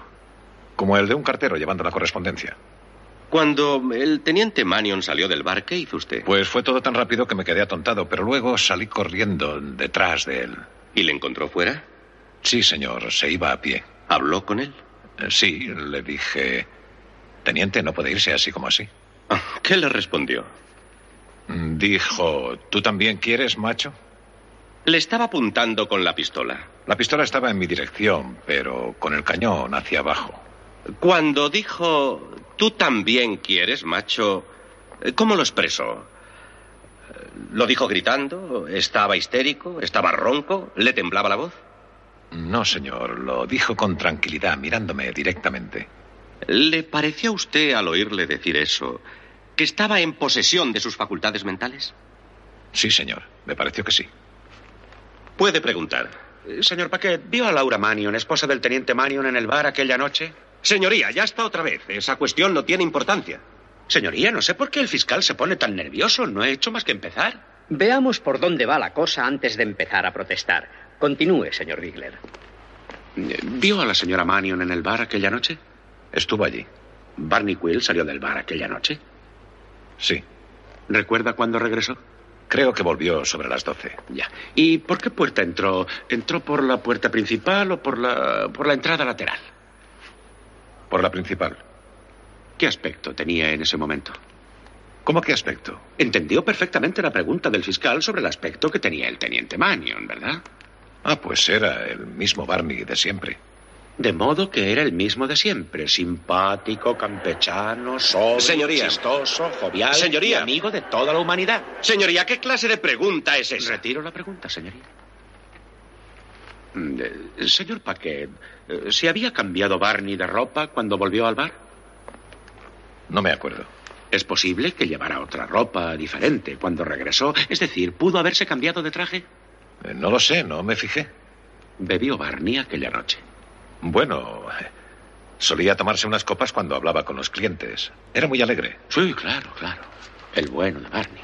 Bien, ¿cuántas copas diría usted que el bueno de Barney solía tomar? No sé con exactitud. ¿No estaba en realidad bebido aquella noche, señor Paquet? Protesto, señoría. Aunque hubiera estado borracho perdido, eso no altera los hechos. Se acepta. Le sugiero que cambie de tema, señor Bigler. Señor Paquet, ¿cómo llamaría usted a un hombre con insaciable tendencia hacia las mujeres? ¿Con qué? Eh, con tendencia, deseo, eh, gusto, pasión. Pues mujeriego, supongo. Por no llamarle imbécil. Limítese a responder, señor Paquet. Los letrados se encargarán de los sarcasmos. ¿Qué otro, ¿Qué otro nombre daría un hombre así, señor Paquet? No se entiende a qué viene eso, señoría. No lo entenderá usted nunca, señor Lowitz. Conteste. ¿Se le ocurre otro nombre, señor Paquet? Un don Juan. ¿Otra cosa? Casanova. Oh, vamos, vamos, señor Paquet. Eso se decía cuando se usaban fajas de ballena y tacones de garrucha. ¿Nunca ha oído el término calentón? Sí, lo he oído. Se me había olvidado. Se le había olvidado, naturalmente, es lógico, todo el día ahí metido con tantos Casanovas. ¿Ha conocido algún hombre al que pudiera llamarse calentón, señor Paquet? Pues ¿Barney Quill era un calentón, señor Paquet? no podría decirlo. Oh, ¿O no quiere? Protesto. Se acepta. La pregunta ha sido contestada. El testigo no podría decirlo. Eh, señor Paquet, eh, cuando Barney volvió de donde hubiese ido, ¿le relevó a usted en la barra? Sí, ¿Y qué le dijo cuando le relevó? ya te puedes ir. Cuando salió usted de detrás de la barra, ¿a dónde fue? A la mesa donde estaban sentados los Peterson. Ha declarado usted que estaba junto a la puerta cuando entró el teniente Mannion. ¿Por eso estaba junto a la puerta? ¿Porque la mesa de los Peterson estaba allí? Sí, Ajá. ¿Cuánto tiempo pasó hasta que entró el teniente Mannion? no estoy seguro. Puede que 30 minutos. ¿Estuvo en la mesa de los Peterson todo ese tiempo? Sí, son amigos míos. ¿Hay alguna ventana también junto a la mesa? Eh, creo que sí. Cree que sí. Eh, ¿Cuánto tiempo lleva trabajando en ese bar, señor Paquet? Unos seis o siete años. Y dígame, esa ventana junto a la mesa se esfuma de repente y vuelve a aparecer y desaparecer como si fuera un fantasma. No, señor, está allí siempre. Y mientras usted hablaba con sus amigos, ¿miró por casualidad por la ventana? Eh, es posible. Cuando miró por la ventana, ¿intentaba ver algo especial? No, no intentaba ver nada. ¿No le dijo Barney que se acercara a la ventana a ver si veía llegar al teniente Mannion? ¿Le dijo que viera si llegaba el teniente Mannion? No dijo tal cosa. Señor Paquet, Barney tenía buena puntería, ¿verdad? Con las armas. Había ganado muchos campeonatos de tiro, ¿no? Sí. ¿Guardaba armas detrás del mostrador?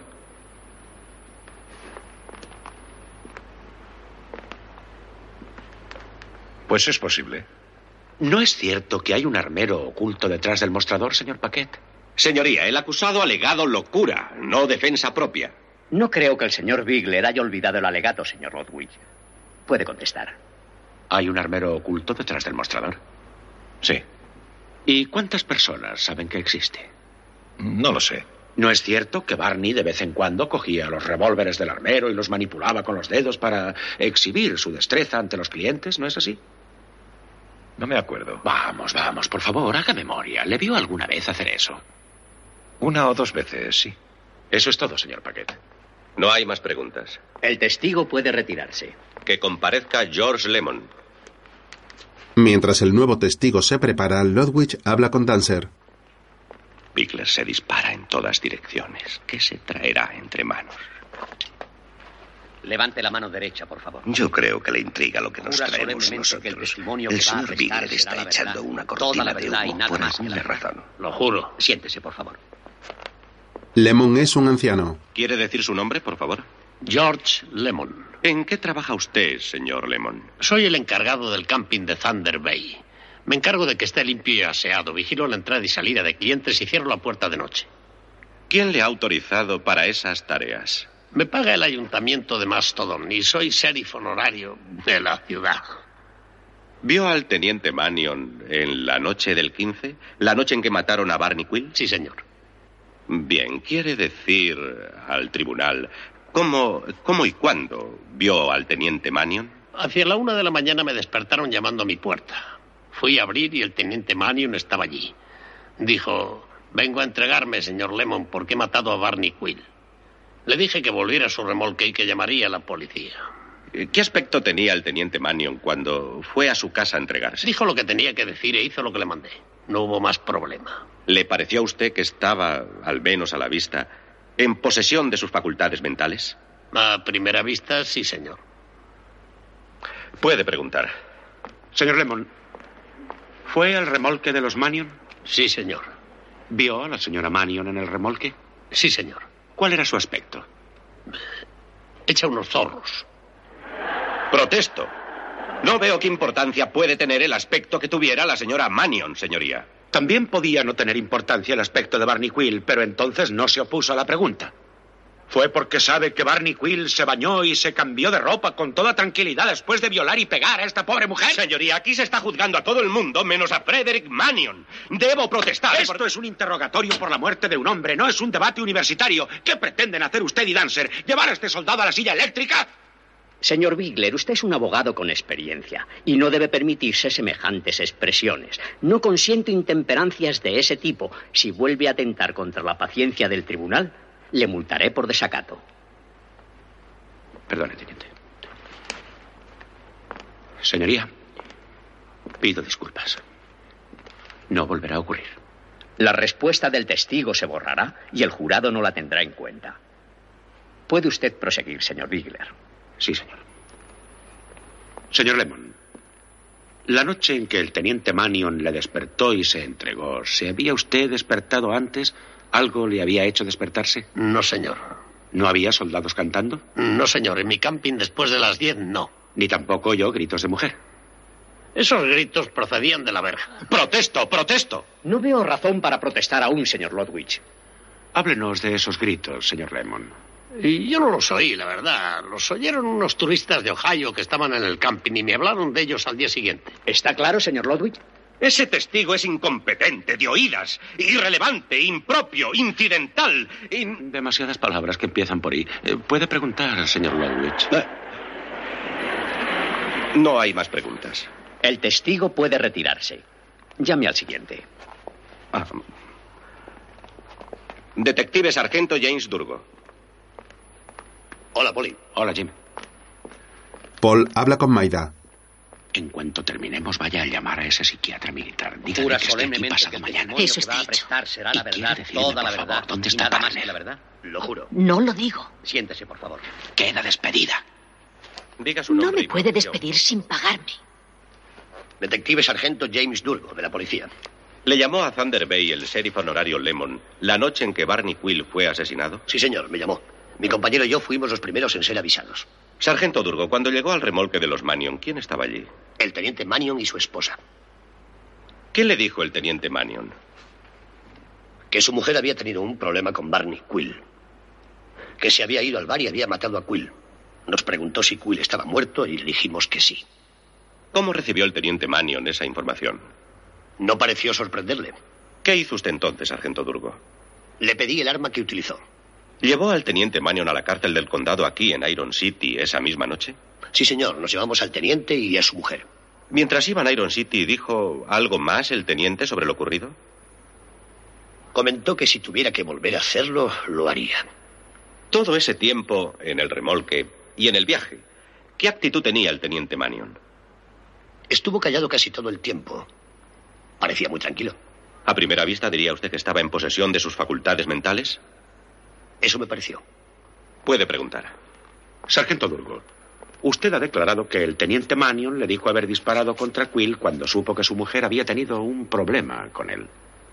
¿Fueron esas las palabras del teniente Mannion, un problema? No, señor, fueron mis palabras, no las suyas. ¿Y fue idea suya venir aquí y usar sus palabras? No, señor, no lo fue.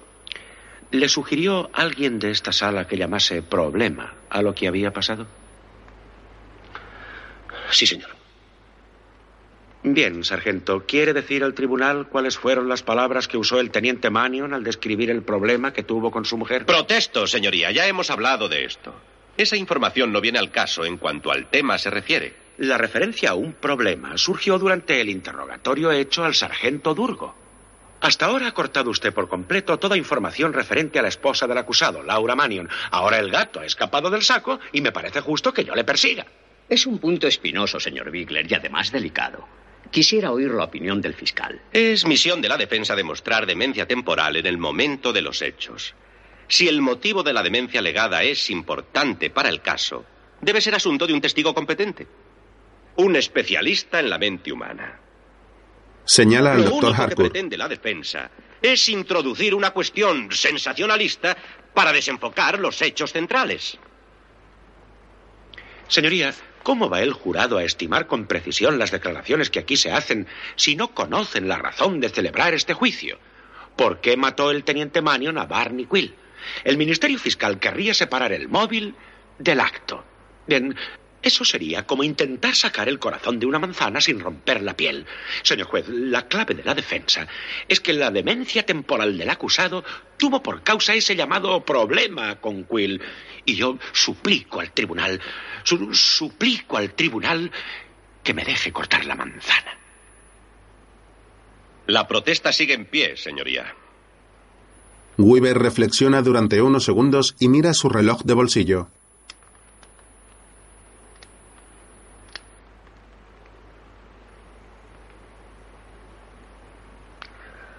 Protesta denegada. Lodwich regresa a su sitio derrotado y Paul sigue preguntando al testigo. Sargento Durgo, diga al tribunal cómo describió el teniente Mannion el problema de su esposa con Barney Quill. Dijo que Quill había violado a su esposa. ¿Recuerda en líneas generales lo que el teniente Mannion dijo de esa violación? Sí, señor. Dijo que se había dormido después de cenar, y que le despertaron unos ruidos, unos gritos, según él. Que se levantó, abrió la puerta y salió al exterior. Su mujer llegó corriendo en la oscuridad y se echó en sus brazos. Usted vio a su mujer en la caravana. ¿Qué aspecto tenía? Daba gritos histéricos y le habían dado una paliza. Tenía moretones en la cara y en los brazos. ¿Le habló la señora Mannion de la paliza y de la violación? Sí, señor. ¿Le llevó al lugar donde había ocurrido? Sí, señor, la siguiente mañana. ¿Encontró usted algo allí, algo que demostrase la veracidad de lo que la señora Mannion le había contado? En el claro del bosque encontramos huellas de un coche, huellas de un perro y eh, una funda de gafas de piel con unas gafas en su interior.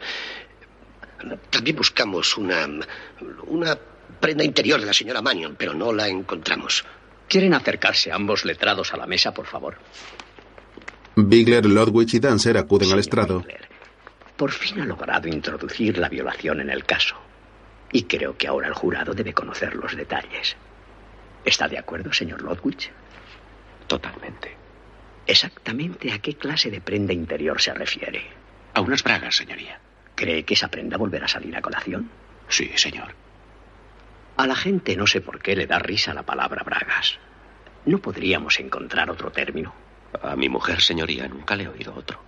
Señor Bigler. Yo soy soltero, señoría. Vaya por Dios. Señor Dancer.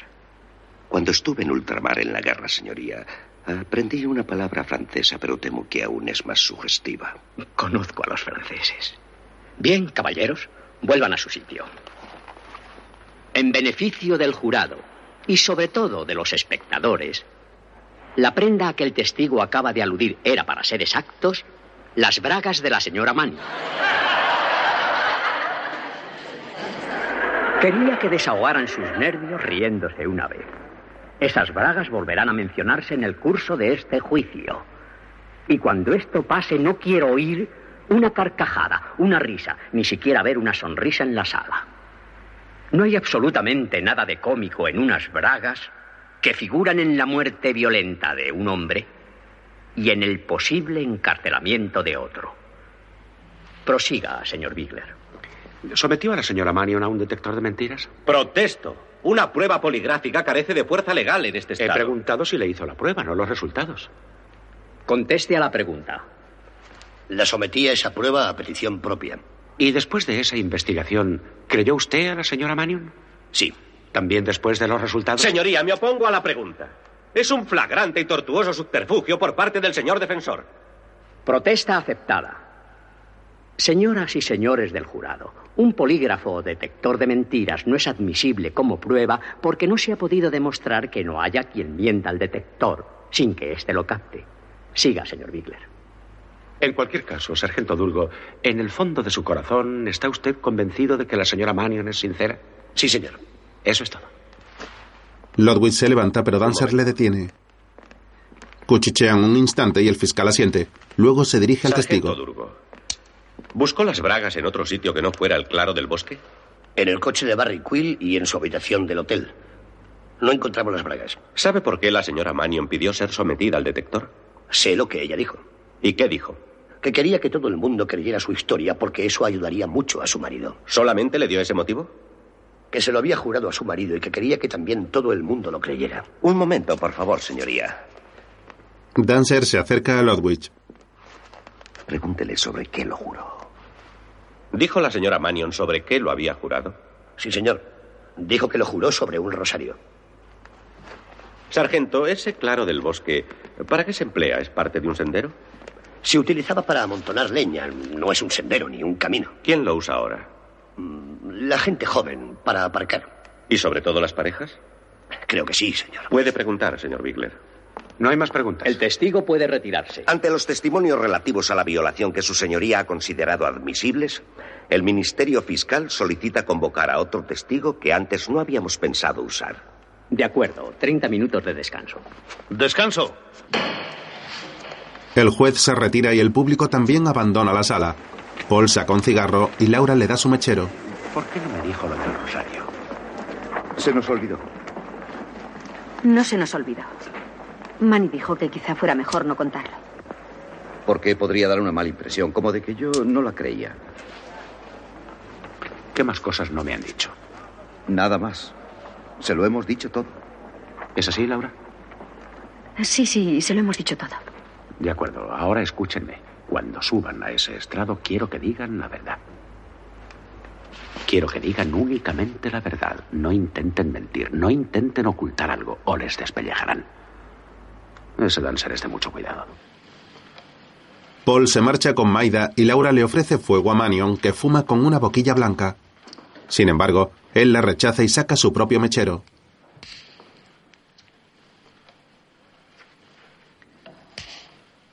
La mujer se sienta tras él en uno de los bancos de la sala. Más tarde. Doctor Don Pierre, ¿tuvo usted ocasión de ir a la cárcel del condado en la noche del 15 de agosto de este año? En efecto. ¿Quién le llamó a la cárcel? La policía del estado. Mm, ¿Qué le pidieron que hiciera? Un reconocimiento para establecer si había esperma en la persona de la señora Mannion. Y en efecto así lo ¿Y después de hacerlo, a qué conclusión llegó? Negativa. No la había. Puede preguntar, señor Bigler. Doctor, eh, ¿durante el reconocimiento advirtió señales o hematomas en la señora Mannion? Sí. ¿Se le pidió que determinase la causa de los mismos? No se me pidió. ¿En qué laboratorio hicieron los análisis de esperma? En el hospital de Santa Margarita de esta ciudad. ¿Quién realizó las pruebas?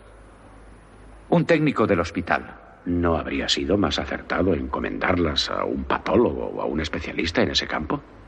Sí, claro. Pero la policía tenía prisa. Y yo no sabía que ese técnico entraba a las 7 de la mañana. ¿No hubiera sido mejor esperar a un experto si ante el resultado podía establecerse una posible anotación? Hubiera sido mejor. Doctor, el periódico de la tarde del 16 de agosto decía que usted no encontró pruebas de violación. ¿Es eso cierto? No es cierto. Yo no he declarado tal cosa. ¿Pero se formó usted una opinión sobre si en efecto había habido violación? No. ¿Por qué no se la formó? Es imposible saber si una mujer adulta casada ha sido violada. Eso es todo. Doctor, ¿se formó una opinión sobre si había tenido recientes relaciones sexuales con un hombre? Puesto que no había esperma, no podía afirmarse que hubiese tenido relaciones recientes. Eso es todo. Una pregunta más, doctor. El hecho de que no hubiera trazas de esperma en su cuerpo no significa que no la violaran, ¿verdad? No. ¿Sabe lo que constituye violación según la ley? Sí, señor. El abuso constituye violación, aunque el acto no se complete. No hay más preguntas. El testigo puede retirarse. Eh, Se ruega a Alphonse Paquet que suba al estrado. Señoría, ya que la defensa ha forzado la cuestión de la violación, es preciso que vuelva a declarar el señor Paquet. Sigue bajo juramento, señor Paquet. Señor Paquet. Alphonse sube al estrado. a la señora Manion, que está sentada tras la mesa de la defensa. ¿Iba vestida de esa forma la noche del tiroteo? No. ¿Cómo iba vestida? Pues con una falda muy ceñida y un suéter que parecía pegado al cuerpo y llevaba unos zapatos rojos con tacón muy alto. ¿Llevaba medias? Iba con las piernas desnudas. ¿Llevaba sombrero? No. Eh, ¿Cómo es el pelo que la señora Manion esconde bajo el sombrero? Será un placer mostrar a la sala el pelo de la señora Manion. Eh, señora Manion, ¿quiere quitarse el sombrero, por favor? Laura se quita el sombrero con gesto alegre, provocando un cuchicheo entre el público. Gracias, señor Bigler. Señor Paquet, ¿llevaba gafas aquella noche? Creo que cuando jugaba con la máquina. Con la falda estrecha, el suéter pegado y las piernas desnudas, en general, ¿cuál era su aspecto? Pues... Diría que el aspecto de la señora era deliberadamente voluptuoso y provocativo. La verdad es que se le podía ver casi todo. Señoría, la defensa reconoce que la señora Mannion, se vista como se vista, es una mujer extraordinariamente hermosa. Y por tanto, señora Mannion, ¿quiere ponerse de pie, por favor? Como pueden ustedes ver, quítese las gafas. Eh, como pueden ustedes ver, es fácil comprender que su marido perdiera temporalmente la razón al ver esa belleza golpeada y desgarrada por una bestia. Señoría, protesto. El señor Bigler es el abogado más indisciplinado que he visto actuar delante de un tribunal. No se tenga en cuenta la arenga del señor Bigler. Dancer se sonríe. Eh, bebió mucho la señora Manion aquella noche. Bueno, yo le serví seis copas y luego Barney le sirvió otras varias. No recuerdo cuántas. ¿Diría usted que estaba borracha? Sí, estaba chispada. ¿Por qué opina que estaba chispada? Pues eh, se quitó los zapatos y bailó descalza y cuando jugaba a la máquina se meneaba que daba gloria verla. Lo que meneaba eran las caderas. Sí. ¿Alguna otra cosa? Cuando ganaba algún tanto, daba saltitos y chillidos histéricos. Mm. Jugó a la máquina con Barney Quill esa noche, ¿verdad? Sí, señor. ¿Cuál era su actitud hacia Barney Quill? Amistosa, creo que podría decir. Más que amistosa, diría usted. Creo que sí. ¿Por qué lo cree? Bueno, se apoyaba en él y un par de veces le dio con la cadera. Ya. ¿Diría usted que la señora Mannion coqueteaba con Barney Quill? Protesto. Eso sería una deducción personal del testigo, señoría. Retiro la pregunta. ¿Diría usted que la señora Mannion estaba demasiado natural con Barney Quill? Pues sí. Puede preguntar, señor Bigler. Señor Paquet, el fiscal le ha preguntado si la señora Mannion estaba borracha y usted ha dicho que estaba achispada. Bien, como barman, ¿qué diferencia encuentra usted entre los dos términos? No sé qué quiere decir. Verá, cuando decimos que una persona está borracha, eh, solemos implicar que ha perdido el control de sus actos, ¿no? Sí, más o menos sí. Y si está achispada es que está alegre y se divierte. Sí. Según esto, la señora Mannion estaba contenta. ¿Tiene algo de malo estar contento en Thunder Bay Inn? No. Thunder Bay es un lugar de veraneo, ¿no? De pesca, natación y esas cosas. Sí. ¿Llama la atención ver a una mujer descalza en Thunder Bay? No. De modo que si la señora Mannion se quitó los zapatos, eso no significa necesariamente una falta de dignidad. Supongo que no. ¿Sí o no? No. Bien, usted ha declarado que la señora Mannion chillaba, saltaba y meneaba las caderas. Sí, creo que esa fue la expresión que usó. Meneaba las caderas junto a la máquina tragaperras. Estaba armando escándalo, alborotó a los clientes. No. Los hombres que había en el bar hacían corro alrededor de la señora Mannion. No. En cambio, usted sí que la miraba. Usted la miraba tanto que puede describir todos sus actos. Sí. Lógicamente, Barney miraba a la señora Mannion porque estaba jugando con ella. Eso es lógico, ¿no? Sí. Al parecer, solo usted y Barney Quill estaban conscientes de la señora Mannion, de sus actos y de su aspecto. Y puede que el bueno de Barney, cuando fue al mostrador a pedirle unas copas, le guiñara un ojo diciendo: Alfonsa, esa tipa yo me la llevo y me la tiro. No, no dijo eso. Sí, puede que usted le dijera: Tíresela por mí, jefe. Protesto, eso no son preguntas, es un ataque al destino. ¡No hay más preguntas! El tribunal ya ha visto bastante batalla campal por un día. Y seguro que el jurado también está hambriento y cansado. Mañana empieza la defensa con buena voluntad, precisión y un poco de disciplina por parte de los letrados. Quizá podamos terminar el sábado por la noche. De por cerrada la sesión.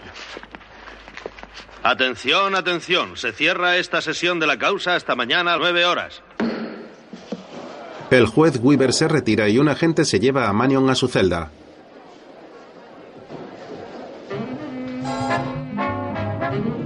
Por la noche, Parnell sigue conduciendo por una oscura carretera.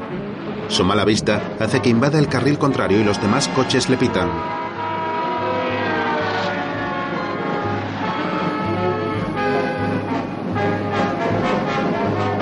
Llega hasta un desvío, pero en vez de tomar la curva sigue hacia adelante. Atraviesa una empalizada y su coche choca contra un granero. Más tarde, en un hospital, pero no parece nada grave. Le tendremos en observación un día o dos. ¿Hubo muchos daños? Destrozó la puerta de un granero. Y no tiene carné de conducir. Tendrá que ir a juicio cuando se reponga. Será estúpido. No se critica a los muertos. ¿Puedo hablar un momento con el cadáver? Claro, Polly. le dejan a solas con Parnell. ¿Valía realmente la pena que te jugaras la vida por lo que estuvieses haciendo? ¿Cómo va la cosa? Estoy armando mucha bronca. Dancer está hecho una fiera. Pero bueno, vamos a ver. ¿Dónde, dónde te has metido? Quill contrató a Mary Pilan al norte de Solsen Mary. Me extrañó que hubiera ido tan lejos solo para contratar a una empleada. Así que me fui a husmear. ¿Y descubriste algo útil? Sí, cuando leí su partida de nacimiento. Nacida en Blythe River, Ontario, 1934, de madre soltera. Su madre era una camarera, Simone Piland. Su padre era un maderero, nombre Barney Quill. Paul se queda pensativo. Luego acude al hotel de Mary Piland. El recepcionista de noche está leyendo tras el mostrador. Era la señorita Mary Piland. Es muy tarde. Sí, lo sé, lo sé. Es importante. Muy importante. Muy importante. El empleado hace una llamada desde la centralita. Señorita Pilan, siento haberla despertado. Preguntan por usted. Un asunto importante. ¿Cómo dice? Paul Bigler. Bigler. Ya. Cuelga. Dice que no es lo bastante importante. Bueno, llámela otra vez y dígale que he mencionado Blind River, Ontario. La espero en el bar. El recepcionista vuelve a llamar y Paul entra en el bar, en el que solo se encuentran unos pocos clientes. El abogado se dirige a la barra.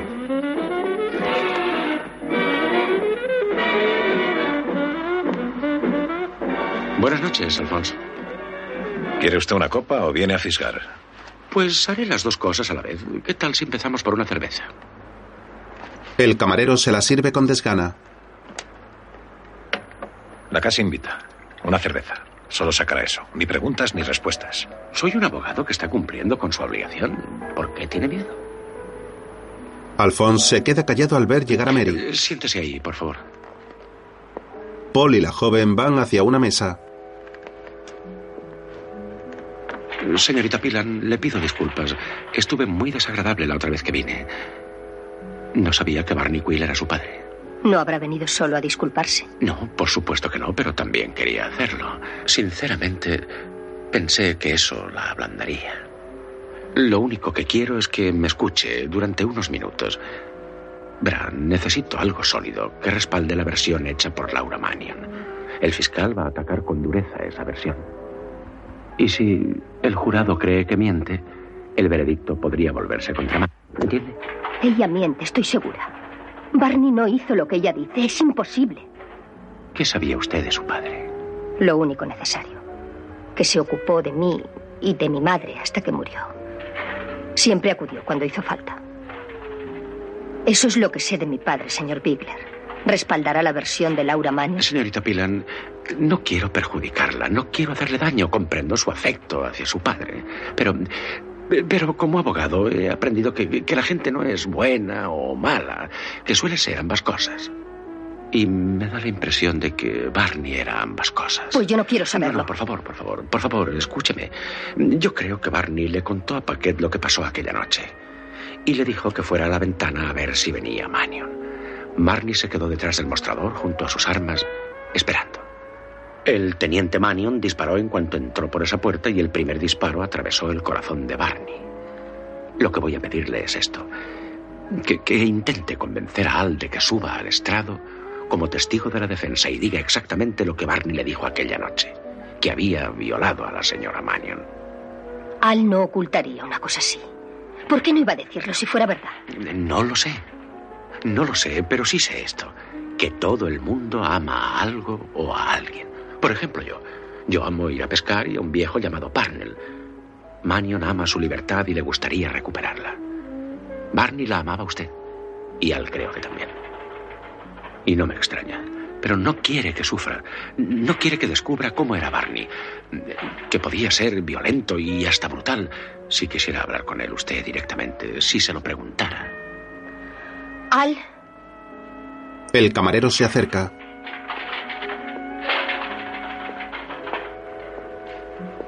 Al. El señor Bigler sabe que Barney era mi padre.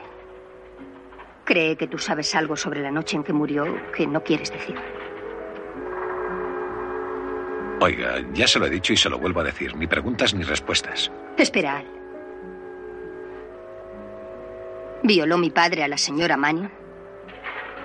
Barney no era capaz de eso. Hay alguna razón para que no me digas la verdad, Alphonse. ¿Qué razón? Alphonse regresa a la barra. Señor Bigler. Eh, Voy a proporcionarles un pase como espectadores. Quizá les guste ver cómo condenan al teniente Mario. ¿Va a decir a todos que Mary es la hija de Barney? No, no voy a decírselo a todos, Al. Gracias por la cerveza. Adiós, señorita Pilan. Paul se marcha. Al día siguiente interroga a Manion. Bien, vayamos a lo del rosario. Aquí se ha dicho que su mujer le juró sobre un rosario que Barney Quill la había violado. ¿Usted le exigió que jurara sobre un rosario? Mi mujer tenía un ataque de nervios y no la entendía. Se me ocurrió decirle que jurase sobre un rosario para que se calmara y pudiera pensar con claridad. ¿Y logró calmarla? Pudo decirme con detalles lo que había pasado. Bien, sigamos a partir de ahí. ¿Qué hizo usted, teniente? Pues eh, eh, la hice tenderse en la cama y le traje paños fríos para la frente. Y, y le di una copa de coñac. Al cabo de un rato se calmó un poco y pareció dormirse. Entonces eh, fui al armario, cogí una pistola y la cargué. ¿Tenía intención de matar a Barney Quill? No. Entonces, ¿por qué fue al armario a coger la pistola y la cargó? Pues eh, tenía que ir al bar de Quill y pensé que podía necesitarla. ¿Por qué? Sabía que Quill tenía armas detrás del bar y que podía pegarme un tiro. ¿Podía pegarle un tiro si hacía qué? ¿Qué pensaba hacer? No estoy seguro. Recuerdo haber pensado retenerle a la fuerza mientras llegaba la policía. Bien, y el señor, el encargado, ¿cómo se llama? El señor Lemon, el encargado del camping. Eh, Es sheriff. ¿Por qué no le dijo que le acompañara? Debió ser porque para mí siempre había sido el encargado del camping. O porque en ese momento no tenía las ideas muy claras. Aparte de encontrar a Barney Quill. ¿Por qué no llamó usted por teléfono a la policía antes de dirigirse al bar? No lo sé. Estaba como sonámbulo. Era espantoso lo que Barney Quill le había hecho a mi mujer. Bien, dice que estaba como sonámbulo. Cuando llegó usted al bar, ¿vio si estaba lleno de gente? No. No vi a nadie en el bar. Excepto a Barney Quill. A él fue al único que vi. ¿Qué estaba haciendo? Creo que estaba quieto detrás del mostrador. ¿Hizo mm, algún movimiento para coger un arma? No lo sé. Es posible, no lo sé. Muy bien, ha dicho que fue allí para sujetarle y retenerle hasta que llegara la policía. ¿Por qué le disparó? No recuerdo haber disparado. Bien, cuando salió del bar, recuerda que Alphonse Paquet fuera detrás de usted, le parase y dijera, no puedes irte así como así, y su respuesta, ¿tú también quieres, macho? ¿Recuerda eso? Tengo un vago recuerdo de que alguien habló conmigo cuando salí del bar, pero no recuerdo lo que yo dije, ni lo que me dijeron. ¿Cuándo se dio cuenta de que había matado a Quill? Estaba bebiendo un vaso de agua. Recuerdo que tenía la garganta seca. Y cuando dejé el vaso, vi la pistola en la pila junto al grifo. Y que el cargador estaba vacío. Perfectamente. Quiero que muestre al tribunal y al jurado cómo supo que el cargador estaba vacío. Por esta pieza de aquí. Cuando está levantada es que no queda ninguna bala. Teniente Manion, en la noche de autos, ¿amaba usted a su mujer? Sí, señor. ¿Todavía la ama? Manion mira a Laura que le contempla ansiosa. Mucho. Puede preguntar, señor Dancer. Teniente Manion, ¿a cuántos hombres ha matado? Eh, un momento, un momento. Señoría, un historial de guerra que en el caso del teniente Manion es admirable no puede ser utilizado en contra suya. Señor juez, yo soy tan patriota como el que más. Pero la verdad es que la guerra condiciona al hombre para matar. Me limitaba a determinar lo condicionado que puede estar el teniente para disparar armas de fuego. No me gusta la pregunta, señor Dancer, pero no creo poder excluirla. Que responda. Sé que maté a cuatro hombres en Corea a tres con una granada y a otro con mi automática. Quizá haya matado a otros. Un soldado no siempre se entera. Dígame, teniente, en aquellas muertes en Corea, ¿tuvo el lapsus de memoria como cuando mató a Barney Quill? No, señor. ¿Tuvo algún lapsus de memoria estando en combate? No, señor. ¿Estuvo constantemente en línea de fuego? ¿Constantemente a presión? ¿Constantemente al ataque? Muchas ¿Ha veces. ¿Ha recibido tratamiento por shock, fatiga de guerra o alguna otra neurosis? No. ¿Sufrió alguna demencia temporal durante la guerra? Recuerdo haber sentido un deseo demencial. ¿Deseo de qué? Un deseo loco de largarme. Le aconsejo que tenga en cuenta la gravedad de su situación, teniente. Perdón, señoría. Yo comprendo al teniente. Supongo que siente el mismo deseo de salir de la cárcel.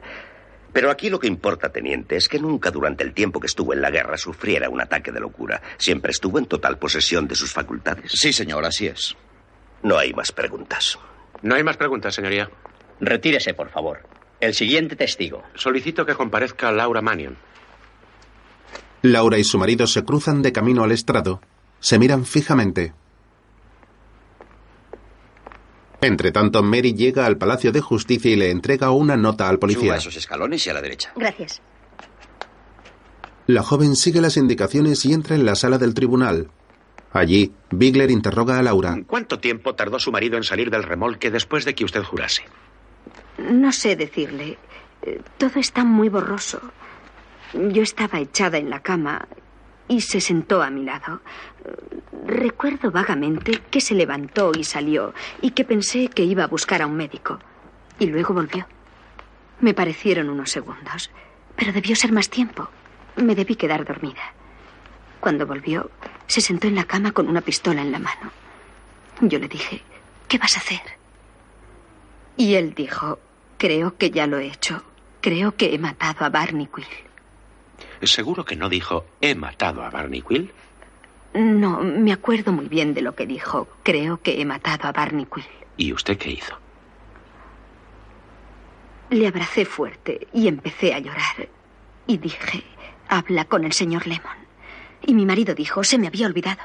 ¿Por qué dijo eso? ¿Qué es lo que se le había olvidado? Había olvidado que el señor Lemon además era el sheriff. Y dijo, sí, iré a entregarme al señor Lemon. Sí, claro. Señoría, no voy a hacer más preguntas por el momento, pero como evidentemente no es fácil visualizar el papel que jugó un perrito aquella noche, solicito unos minutos para hacer una notable demostración ante el tribunal. ¿Se opone el señor fiscal? Estoy seguro de que si nos opusiéramos, el señor Bigler diría que somos furibundos enemigos de todo indefenso animalito. Un ser que no habla. Será un momentáneo alivio. Que venga el perro. Gracias, señoría. ¿Quieren eh, traer al perro, por favor? Uno de los policías que vigilan la sala va por el perro de Laura. Paul cruza una mirada con Mary. Al momento el agente regresa con Muff dentro de un transportín. Gracias, déjelo ahí. Lo deja en el Vamos, suelo. Mafi. Vamos, ven aquí. Ven aquí, Mafi. Ven aquí, ven aquí. Eso es. Así me gusta. Ahora pediré a la señora Mannion que le dé una linterna. Laura baja del estrado y saca una linterna del bolso. El perro la enciende.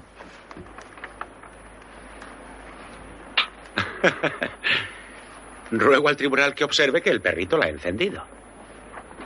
Muff agarra la linterna con los dientes y se sube al regazo de Dancer moviendo el rabo alegremente. Como verán, Muffy no sabe quiénes son sus enemigos. Llévenselo, por favor. Sí, señoría. Que la testigo vuelva al estrado. Ven aquí, Muffy. Eso es. Señora Manion, enhorabuena por lo bien entrenado que está su perro. Permítame añadir que me alegra que hoy no esconda su hermoso pelo bajo su sombrero. Bueno, señoría, ¿el representante de la acusación va a cortejar a la testigo o la va a interrogar? Adelante, pregunte. Señora Manion, ¿a qué se dedicaba usted antes de casarse? Era ama de casa. Ah, ¿estuvo casada otra vez?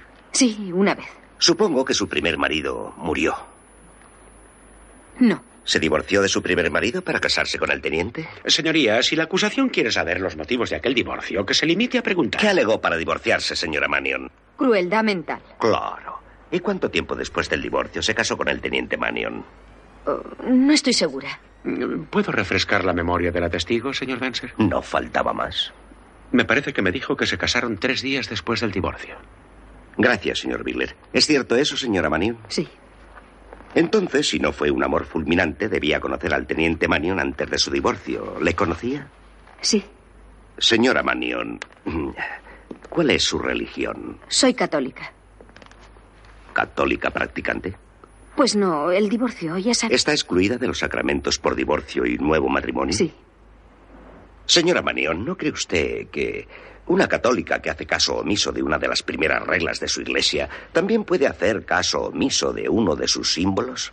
Como por ejemplo un rosario. Creo que eso no es cierto. ¿Pero no cree que podría dudar de la integridad de esa persona? No lo sé. Solo sé que el rosario significa algo para mí. Ya. Bueno, pasaré a otra cuestión. Señora Manion, usted ha declarado que su marido volvió a casa muy tarde la noche de autos. ¿Estaba enfadada porque llegó tarde? Pues sí que lo estaba un poquito. ¿Se pelearon? No mucho, algo. Cuando salió de casa para ir al bar, su marido sabía a dónde iba. Estaba dormida. ¿Se fue usted sin que él lo supiera, en parte porque estaba enfadada? Bueno, eh, había estado sola todo el día. Sí, creo que sí. Señoría, el letrado me está ocultando deliberadamente a la testigo. Ah, perdone, señor Bigler. Siento obstaculizar sus señales a la señora Manion. Protesto por la implicación de que hago señas a la testigo. Esta es la maniobra más burda que he visto en un juicio. Usted ha vivido poco, señor Bigler. Señoría, pido al tribunal que acepte mi protesta. Señor Dancer, tenga la bondad de no interponerse entre la testigo y el señor Bigler. Desde luego, señoría. ¿Alguna otra cosa, señor Bigler? Hágalo otra vez y le daré una patada en el trasero que le mandaré al fondo del lago superior. Caballeros, caballeros, esto tiene que terminar. La próxima vez que uno de ustedes hable fuera de turno tendrá que vérselas conmigo. Continúe con su interrogatorio.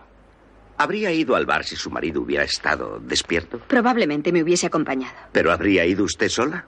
Contra su voluntad, no. ¿Y él le hubiese dicho que no? Pues no sé, no sé cómo contestar. ¿Había ido alguna vez al bar de Thunder Bay o alguna otra parte sola de noche? Sí, a veces. ¿Con conocimiento de su marido? No siempre. Él se duerme temprano. Yo a veces estoy desvelada. ¿A dónde iba en esas ocasiones? A dar un paseo por el lago. O a jugar al bingo. O al bar, quizá. ¿Alguna vez se citó con otro hombre? No, nunca, jamás hice eso. Me va a decir, señora Mannion, que una mujer guapa como usted, con su atractivo sola, ni una sola vez. Protesto, señoría. La testigo ha contestado a la pregunta sobre otros hombres. La acusación está haciendo una velada insinuación al jurado. Retiro la pregunta. Diga, señora Mannion, ¿en esas ocasionales excursiones nocturnas siempre regresaba a casa sola? Desde luego. Pero, señora Mannion, usted ha dicho que la razón de entrar en el coche de Quill fue que le daba miedo volver a casa sola. ¿Por qué tenía miedo concretamente esa noche? Porque él me dijo que habían visto osos merodeando. ¿Era la primera vez que le decían que solía haber osos en Thunder Bay buscando comida? No. Usted ya los había visto. Sí. Ya, y esa fue la primera vez que tuvo miedo. No, siempre me daban miedo. Ah, fue la primera vez que le entró tanto miedo que consintió que un hombre la acompañara tras una de sus aventuras. Protesto, señoría. Ha utilizado la palabra aventura para influir al jurado. Al lugar. Perdone, señora Mannion. No pretendía ofenderla en modo alguno. ¿Era la primera vez que tenía tanto miedo que consintió que un hombre la acompañara tras uno de sus paseos nocturnos? Pues... eh, No fue solo eso, es que... Vamos, señora Mannion, no puede contestar sin titubear. Es una pregunta muy sencilla. Señoría, ¿cómo puede contestar sin titubear si el fiscal no hace más que interrumpirla? La testigo me ha parecido un poco lenta, señor Bigler. No obstante, déjela terminar la frase antes de interrumpirla. Desde luego, señoría. En todo caso, la protesta del abogado le ha proporcionado tiempo suficiente para pensar una respuesta. ¿Verdad, señora Mannion? Lo que iba a decir es que no quise ofender al señor Quill y que pensara que me daba miedo o me caía mal. Siempre era muy amable con mi marido y conmigo cuando íbamos al bar. ¿Ha estado bien, señora Mannion? Señoría, por favor. El señor fiscal se abstendrá de irónicos comentarios. Le haré otra pregunta, señora Mannion. ¿Era la primera vez que se subía al coche de Quill a esas horas de la noche? Señora Mannion, ha oído la pregunta. Sí, la he oído. Sí, era la primera vez. ¿Quiere levantar el tono de voz, señora Mannion? He dicho que era la primera vez. Bien, señora Mannion. Estoy algo preocupado por las bragas. ¿Quiere describir esa prenda, por favor? Eran de nylon, con unos lacitos a los lados. Tenían una etiqueta de la tienda donde las compré, de Smart Shop, en Phoenix, Arizona. ¿De qué color eran? Me parece que blancas. ¿Le parece? Las tengo blancas y rosas. Puede que fueran rosas. No está segura. ¿No ha comprobado su ropa interior para ver qué bragas le faltan? No. Cuando su marido volvió tarde del trabajo y tuvieron esa peleilla, ¿estaba ya vestida para salir? No. ¿Cuándo se vistió? Después de cenar, cuando él estaba dormido. Se ha dicho aquí que llevaba las piernas desnudas, ¿es cierto? Sí. Y con el enfado que sentía y la prisa por salir del remolque, ¿no se olvidaría de ponerse las bragas? Protesto, señoría. La testigo ya ha declarado lo que llevaba puesto. Al lugar. ¿Siempre lleva usted bragas, señora Mannion? Señoría, protesto por esta forma de interrogar. Las costumbres de la señora Mannion no vienen al caso. La noche en que fue atacada llevaba bragas y es lo único que importa. Señoría, la señora Mannion no parece muy segura de las bragas que llevaba. Y puesto que la prenda no ha aparecido, apunto que es posible que no la llevara y se le haya olvidado. Es lo único que pretendo aclarar. Puede contestar, señora Mannion. ¿Siempre lleva bragas? No. ¿En qué ocasiones no las lleva? ¿Cuando sale sola de noche? No, no, no. Protesto, señoría. Dice una cosa y luego salta con otra. Se acepta la protesta. Borren las dos últimas preguntas y las respuestas de la señora. Por favor, señor Dancer, olvide las bragas. Ya ha hecho bastante daño. Sí, señor juez. Señora Manion, ¿su marido es un hombre celoso? Me quiere mucho. Estoy convencido. ¿Pero es demasiado celoso? Señoría, ¿cómo se puede contestar a eso? ¿Cómo se pueden medir los celos? ¿Puede hacer la pregunta de otra forma, señor Dancer? ¿Le ha pegado su marido alguna vez por celos? Mire, señoría, el señor Dancer está desbarrando. ¿Qué importancia tiene esa pregunta? Al señor Bigler le aprieta un zapato. Él mismo ha dicho que esto no es un debate universitario, sino el juicio de un hombre por asesinato. Continúe, señor Dancer. Señora Manion, ¿ha llevado vida social en Thunder Bay? Sí, alguna vez. Cuando destinaron a su marido a Thunder Bay, ¿dio Barney Quill una fiesta para los oficiales y sus esposas? Sí. ¿No golpeó su marido a un joven teniente aquella vez? Le zarandeó un poco. No fue nada. ¿Cuál fue el motivo? No lo recuerdo bien. ¿Estaba demasiado bebida? No, nada de eso. Creo que fue porque el, el teniente nos rozaba cuando yo bailaba con mi marido. Y poco después, en la terraza del bar, ¿no le dio su marido un bofetón que le hizo tambalear? Bueno, es que había bebido. ¿Tenía un ataque de celos? No lo sé. ¿Y recuerda por qué le pegó? Pues sí. ¿No estaba furioso porque pensó que usted daba pie a ese joven teniente? Eh, Puede que lo pensara. Señora Manion, hay muchos testigos de lo que pasó. Insisto, ¿no le dio un ataque de celos? Podría describirse así. Ahora dígame. En la noche de autos, ¿qué le juró? ¿Qué le juró sobre el rosario? Que Barney Quill me había violado. ¿Por qué juró sobre el rosario que la había violado? Por lo que ha dicho mi marido, tenía un ataque de nervios. ¿Qué razón le dio para pedirle que jurase? ¿Qué razón tuvo usted para jurar? Que me creyera. ¿Por qué no la iba a creer? Protesto, la razón para usar el rosario ha sido establecida. Esas preguntas son capciosas. No escucharé la respuesta, señor Bigler. Le repito lo que le he preguntado. ¿Por qué no la iba a creer? Porque yo hablaba como una histérica. ¿Pensó él que era posible que mintiera? Protesto, señoría. El teniente Manion ya ha declarado lo que pasó. Se acepta. ¿La pegó su marido esa noche? ¿La pegó esa noche? Pues... Me abofeteó porque estaba histérica. No juró en falso para que no la siguiera pegando. No, nada de eso, no. ¿No la había pegado ya cuando la sorprendió volviendo de hacer el amor con Barney Quill? Protesto, protesto. La testigo ya ha declarado que Barney Quill la golpeó. Silencio, silencio. No hay más preguntas. Dancer regresa a su Creo mesa que sonriendo. Está agotada, señoría. La testigo puede retirarse. Vamos. Descanso para comer. Se cierra la sesión hasta la una. Paul acompaña a Laura hasta Manion que la abraza con Lo siento, cariño. bonitas, lo siento. Mientras, en la estación de tren, Parnell, apoyándose en un bastón, espera a que una locomotora se detenga. Luego se acerca a un vagón y aguarda junto a los revisores a que bajen los pasajeros. Un hombre se apea y McCarthy corre hacia él.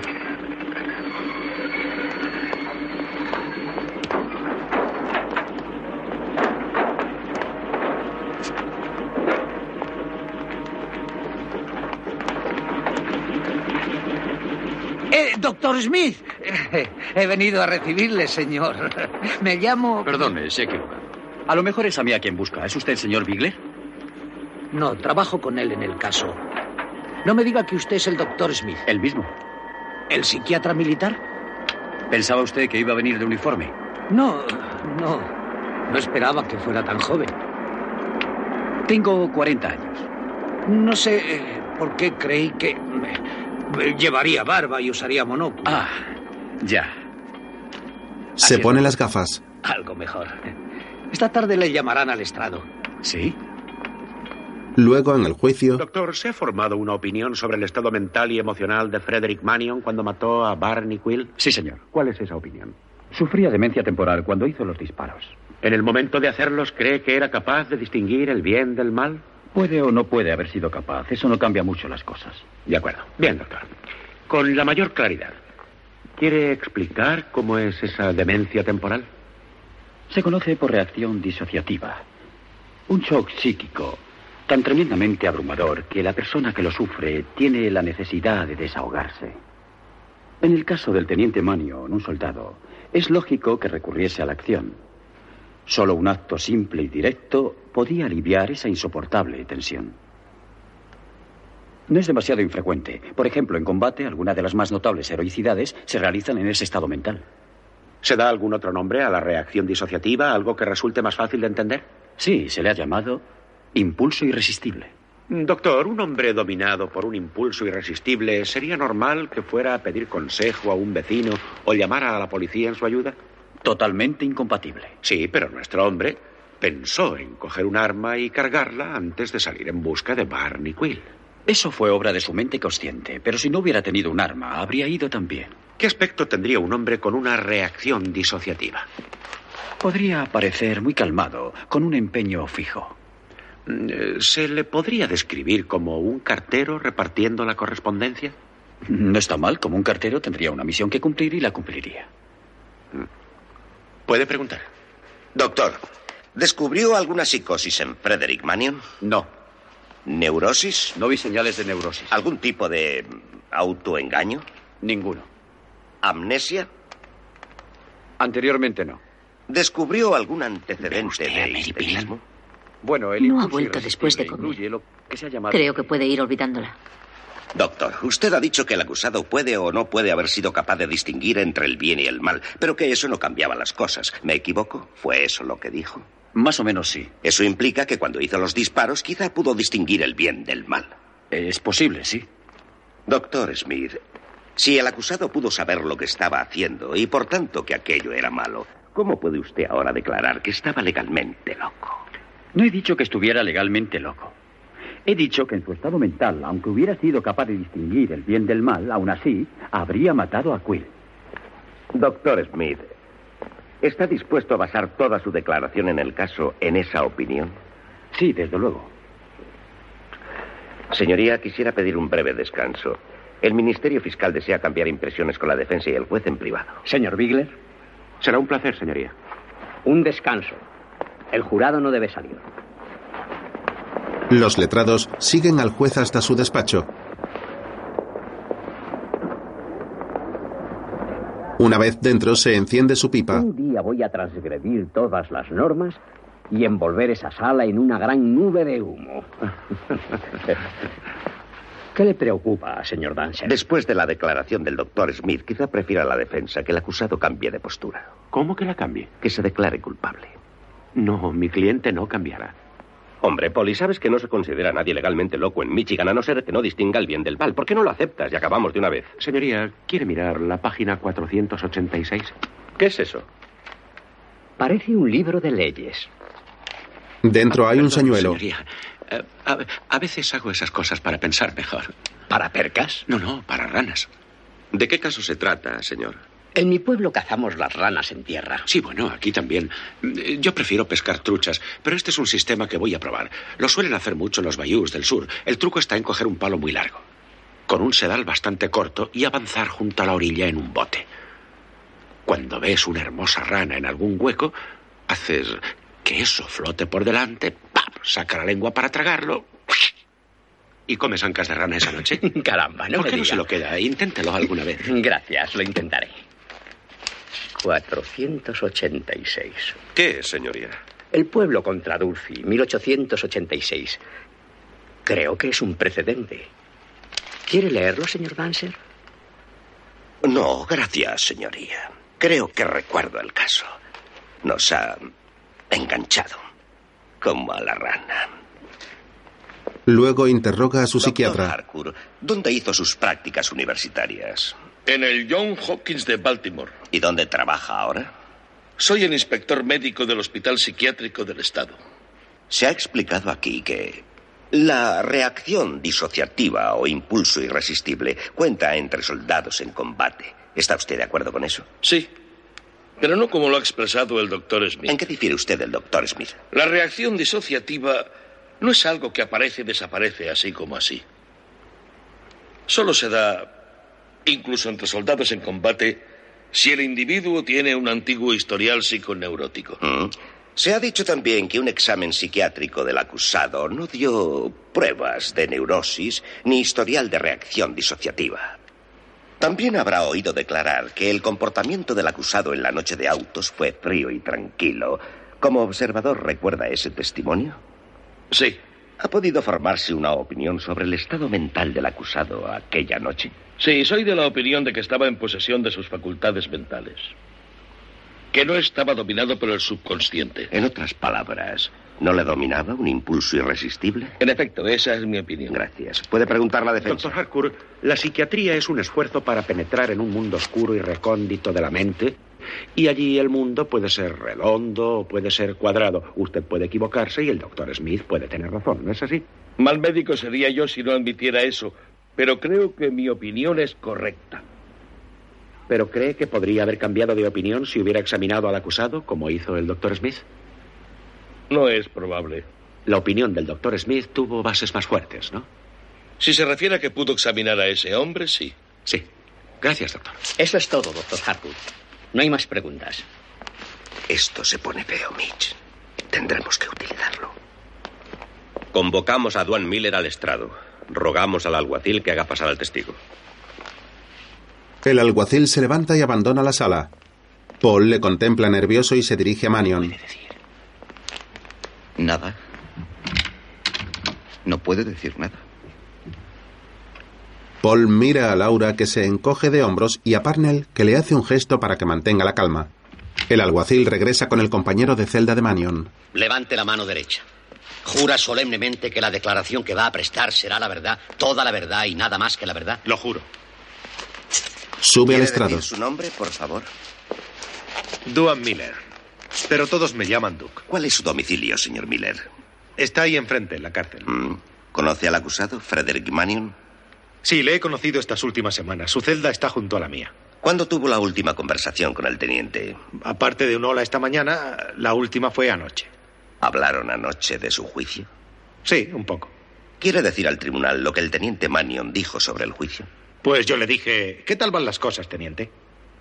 Y él dijo, está en el bote, macho. Dijo, he engañado a mi abogado, he engañado al loquero y voy a engañar a ese rebaño de ovejas del jurado. ¡Eso es mentira! ¡Eres un cerdo embustero! Tranquilícese, teniente, tranquilícese. Ruego disculpe a mi cliente, señoría. Pero esta explosión es excusable ya que el Ministerio Fiscal ha subido a un delincuente al estrado para declarar contra un oficial del ejército americano. Señoría, no sé quién se desmanda más, Manion o su abogado. Estamos cerca del fin. Por todos los santos, tengamos paz y educación en estas últimas horas. Señor Dancer, continúe el interrogatorio sin hacer ningún comentario. Señor Bigler, no se dispare a la primera oportunidad y el acusado permanezca sentado en su silla sin abrir la boca. Bueno, adelante. Señor Miller, ¿seguro que el teniente Manion dijo, está en el bote, macho? Eso me dijo. ¿Dijo el teniente alguna otra cosa? Sí, señor. Dijo que lo primero que iba a hacer al salir era romperle los huesos a ese putón verbenero. ¿A quién se refería? A su mujer. Puede preguntar, señor Bigler. ¿Por qué está usted en la cárcel, señor Miller? Incendio. Me declaré culpable y espero la sentencia. ¿Cuántos delitos más ha cometido? Estuve en un reformatorio cuando era un crío, pero eso es todo.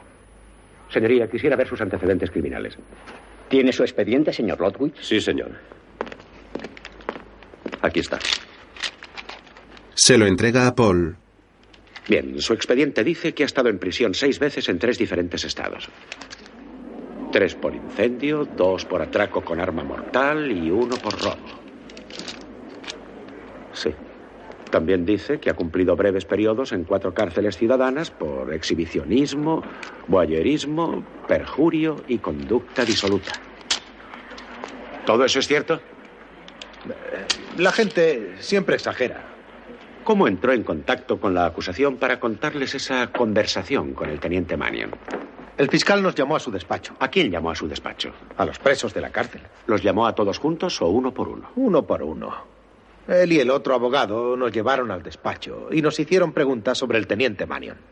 ¿Le prometieron una reducción de sentencias si venía aquí a declarar como testigo? Señoría, el Ministerio no Fiscal... No al lugar. Conteste la pregunta. No me prometieron nada. Entonces pensó que saldría beneficiado si se inventaba la historia para complacer al fiscal. Yo no he inventado nada. ¿Estás seguro de que el teniente Mannion dijo eso? Sí, estoy seguro. ¿Tanto como lo estaba de su historial criminal? Bueno, ahí creo que metí la pata.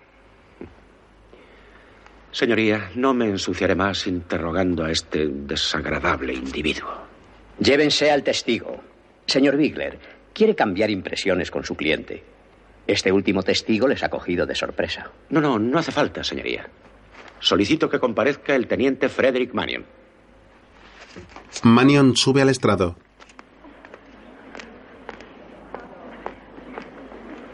Ya he oído las palabras de ese Miller. ¿Hay algo de verdad en ellas? No. Teniente, ¿tiene alguna idea de sus motivos para contar semejante historia? No, señor. ¿Ha hablado alguna vez con ese hombre? Sí. Dígame, ¿de qué han hablado? De nada importante. Desde luego, nada sobre mi vida o sentimientos personales. Eso es lo que quería preguntar. Teniente Manion, ¿alguna vez ha tenido algún problema con Miller? No sé, ¿qué problema? ¿Una discusión o algo por el estilo? ¿Alguna vez eh, atacó usted a Miller con violencia física? Su abogado no puede contestar por usted, teniente. ¿Atacó usted físicamente a Miller? Yo no diría que eso fue un ataque. Un día le empujé la cabeza contra los barrotes. ¿Por qué? Hizo un comentario sobre mi mujer. ¿Recuerda que le empujó y le golpeó la cabeza contra los barrotes? Sí, ya se lo he dicho. ¿Eso no fue una reacción disociativa? El acusado no está cualificado para contestar. Se acepta. Teniente Manion, ¿no fue su acción contra Barney Quill muy parecida a su acción contra Miller y contra el teniente a quien pegó en aquella fiesta? Todas ellas lleno de ira con un voluntario y consciente deseo de hacer daño o matar.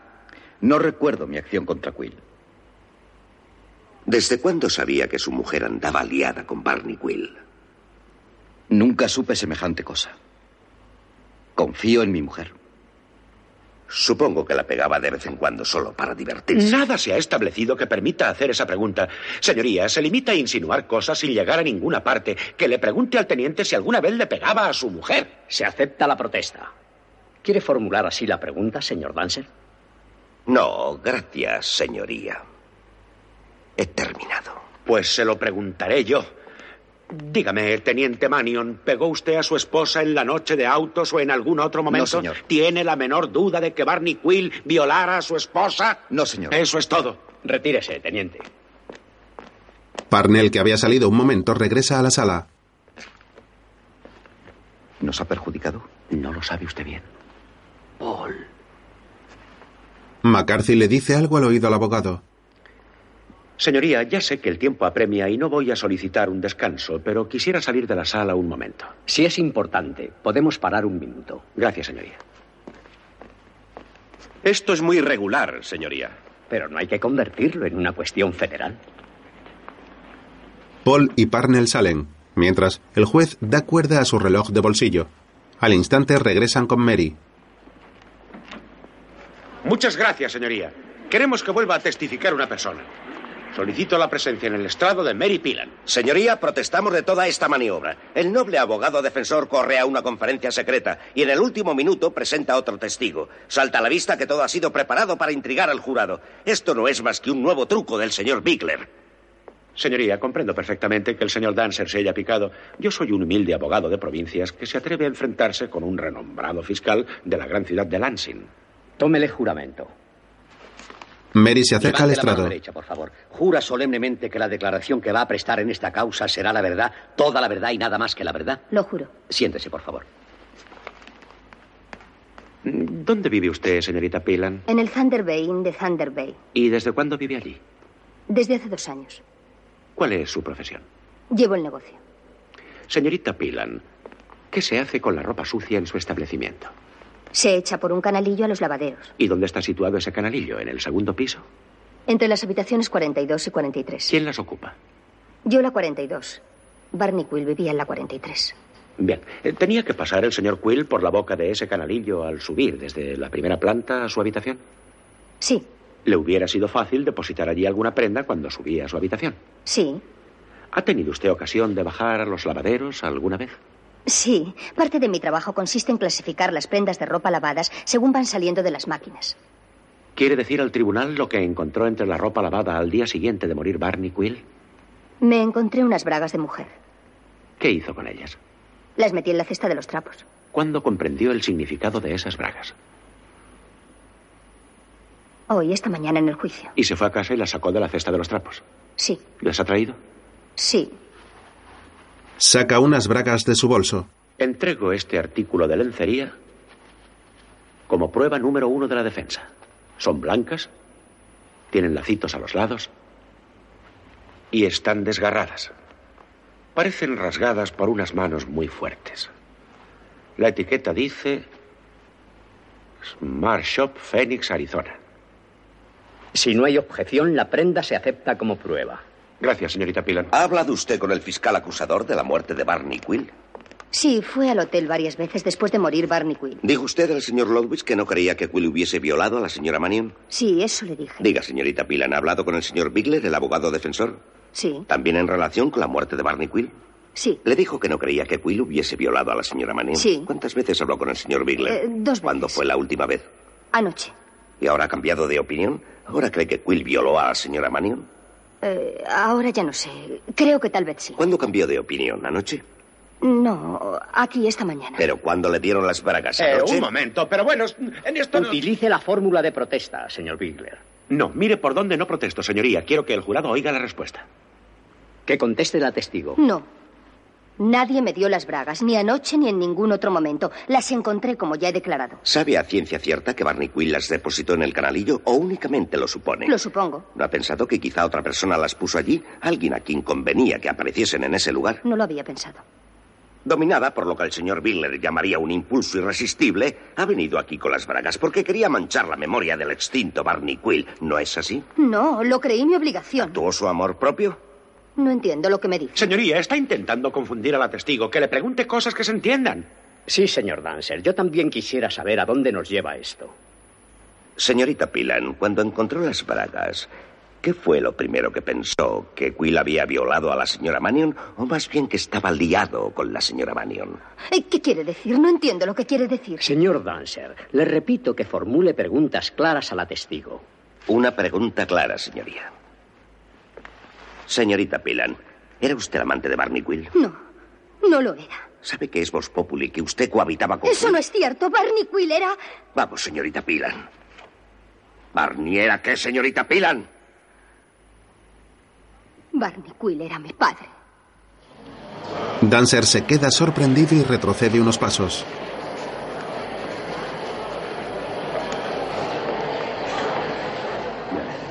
No hay más preguntas, señoría. No hay preguntas, señoría. La testigo puede retirarse. Descansaremos 15 minutos y luego se harán las consideraciones finales. Si es posible, antes de la noche quisiera el veredicto del jurado.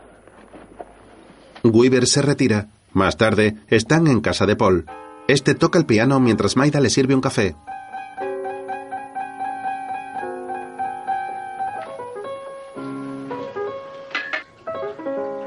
¿Estarán deliberando toda la noche?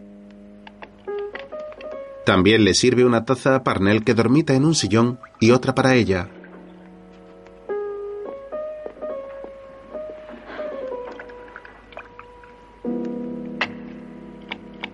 Es que no va a decir nada. ¿Qué le gustaría que dijera, Maida? Diga que vamos a ganar. Cuento con ese pagaré que nos debe, teniente. Espero que el banco nos adelante algo. Necesito otra máquina de escribir.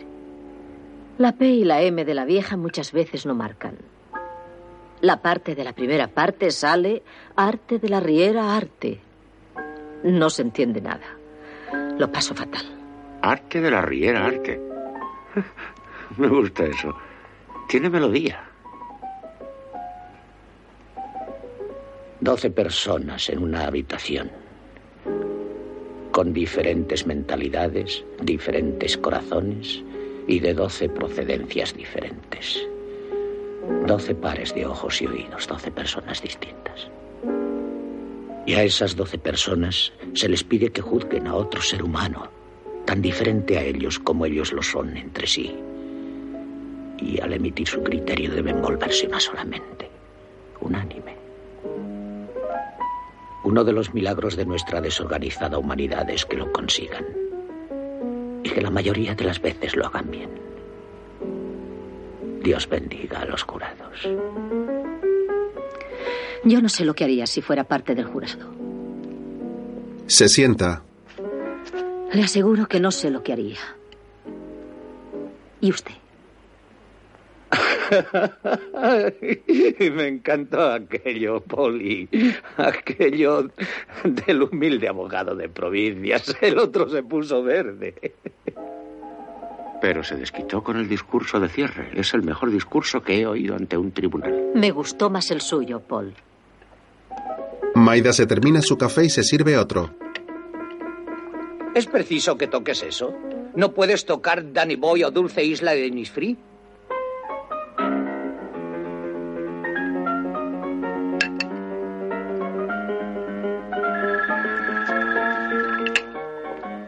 Maida corre a contestar. Despacho de Paul Bigler. Sí, señor, ahora mismo. Están esperando. Se ponen en marcha. Poco después, los tres llegan al Palacio de Justicia y suben las escaleras de mármol. Laura aparece tras ellos medio borracha. Hola, encanto. Paul les dice a Parnell y Maida que entren. va a salir? Sí, claro. Diga a mi amante esposo que prefiero esperarle en el coche. ¿Estás segura de que va a salir? Sí, ese tiene suerte. Hay personas que nacen con suerte.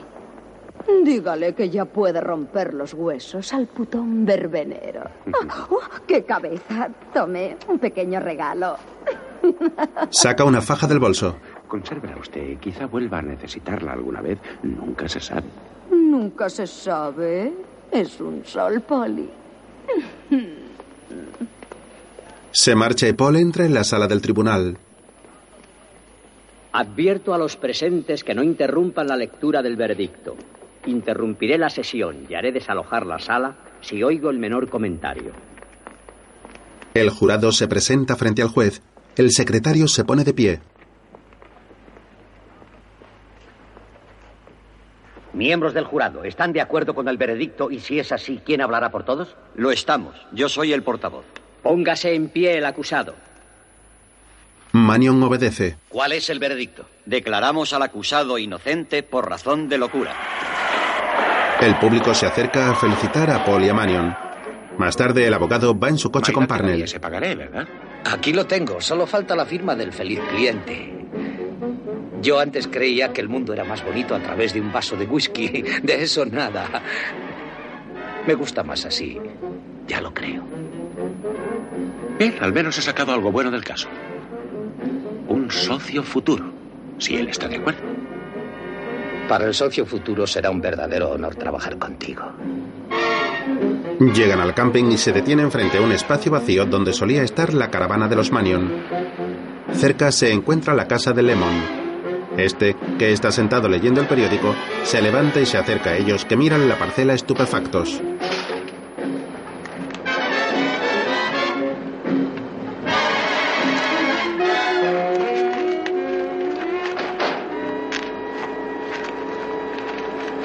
Creo que están buscando al teniente Marion, ¿no, señor Bigler? Sí. Me dio esta nota para usted. Me dio mucha lástima la señora Marion. Estaba llorando. ¿Cómo han dejado esto, eh? Nos queda un buen trabajito. Estimado señor Bigler, lo siento, pero tuve que irme de repente. Me dominó un impulso irresistible. Frederick Mannion. ¿Y ahora cómo diablos se lo decimos a Maida? Encuentran una botella vacía. Ya sabía yo que ese tipo tenía algo raro. No hay que fiarse de los que beben Ginebra. Bien, socio, ¿qué tal si visitamos a nuestro primer cliente? ¿Quién es? Mary Pilan. Vamos a administrar los bienes de Barney Quill. Eso se llama justicia poética para todo el mundo. Sí. Dejan en el cubo de basura donde los han encontrado la botella vacía y un zapato de mujer con el tacón roto. Sobre la negra silueta de un cuerpo desmembrado aparece la palabra fin.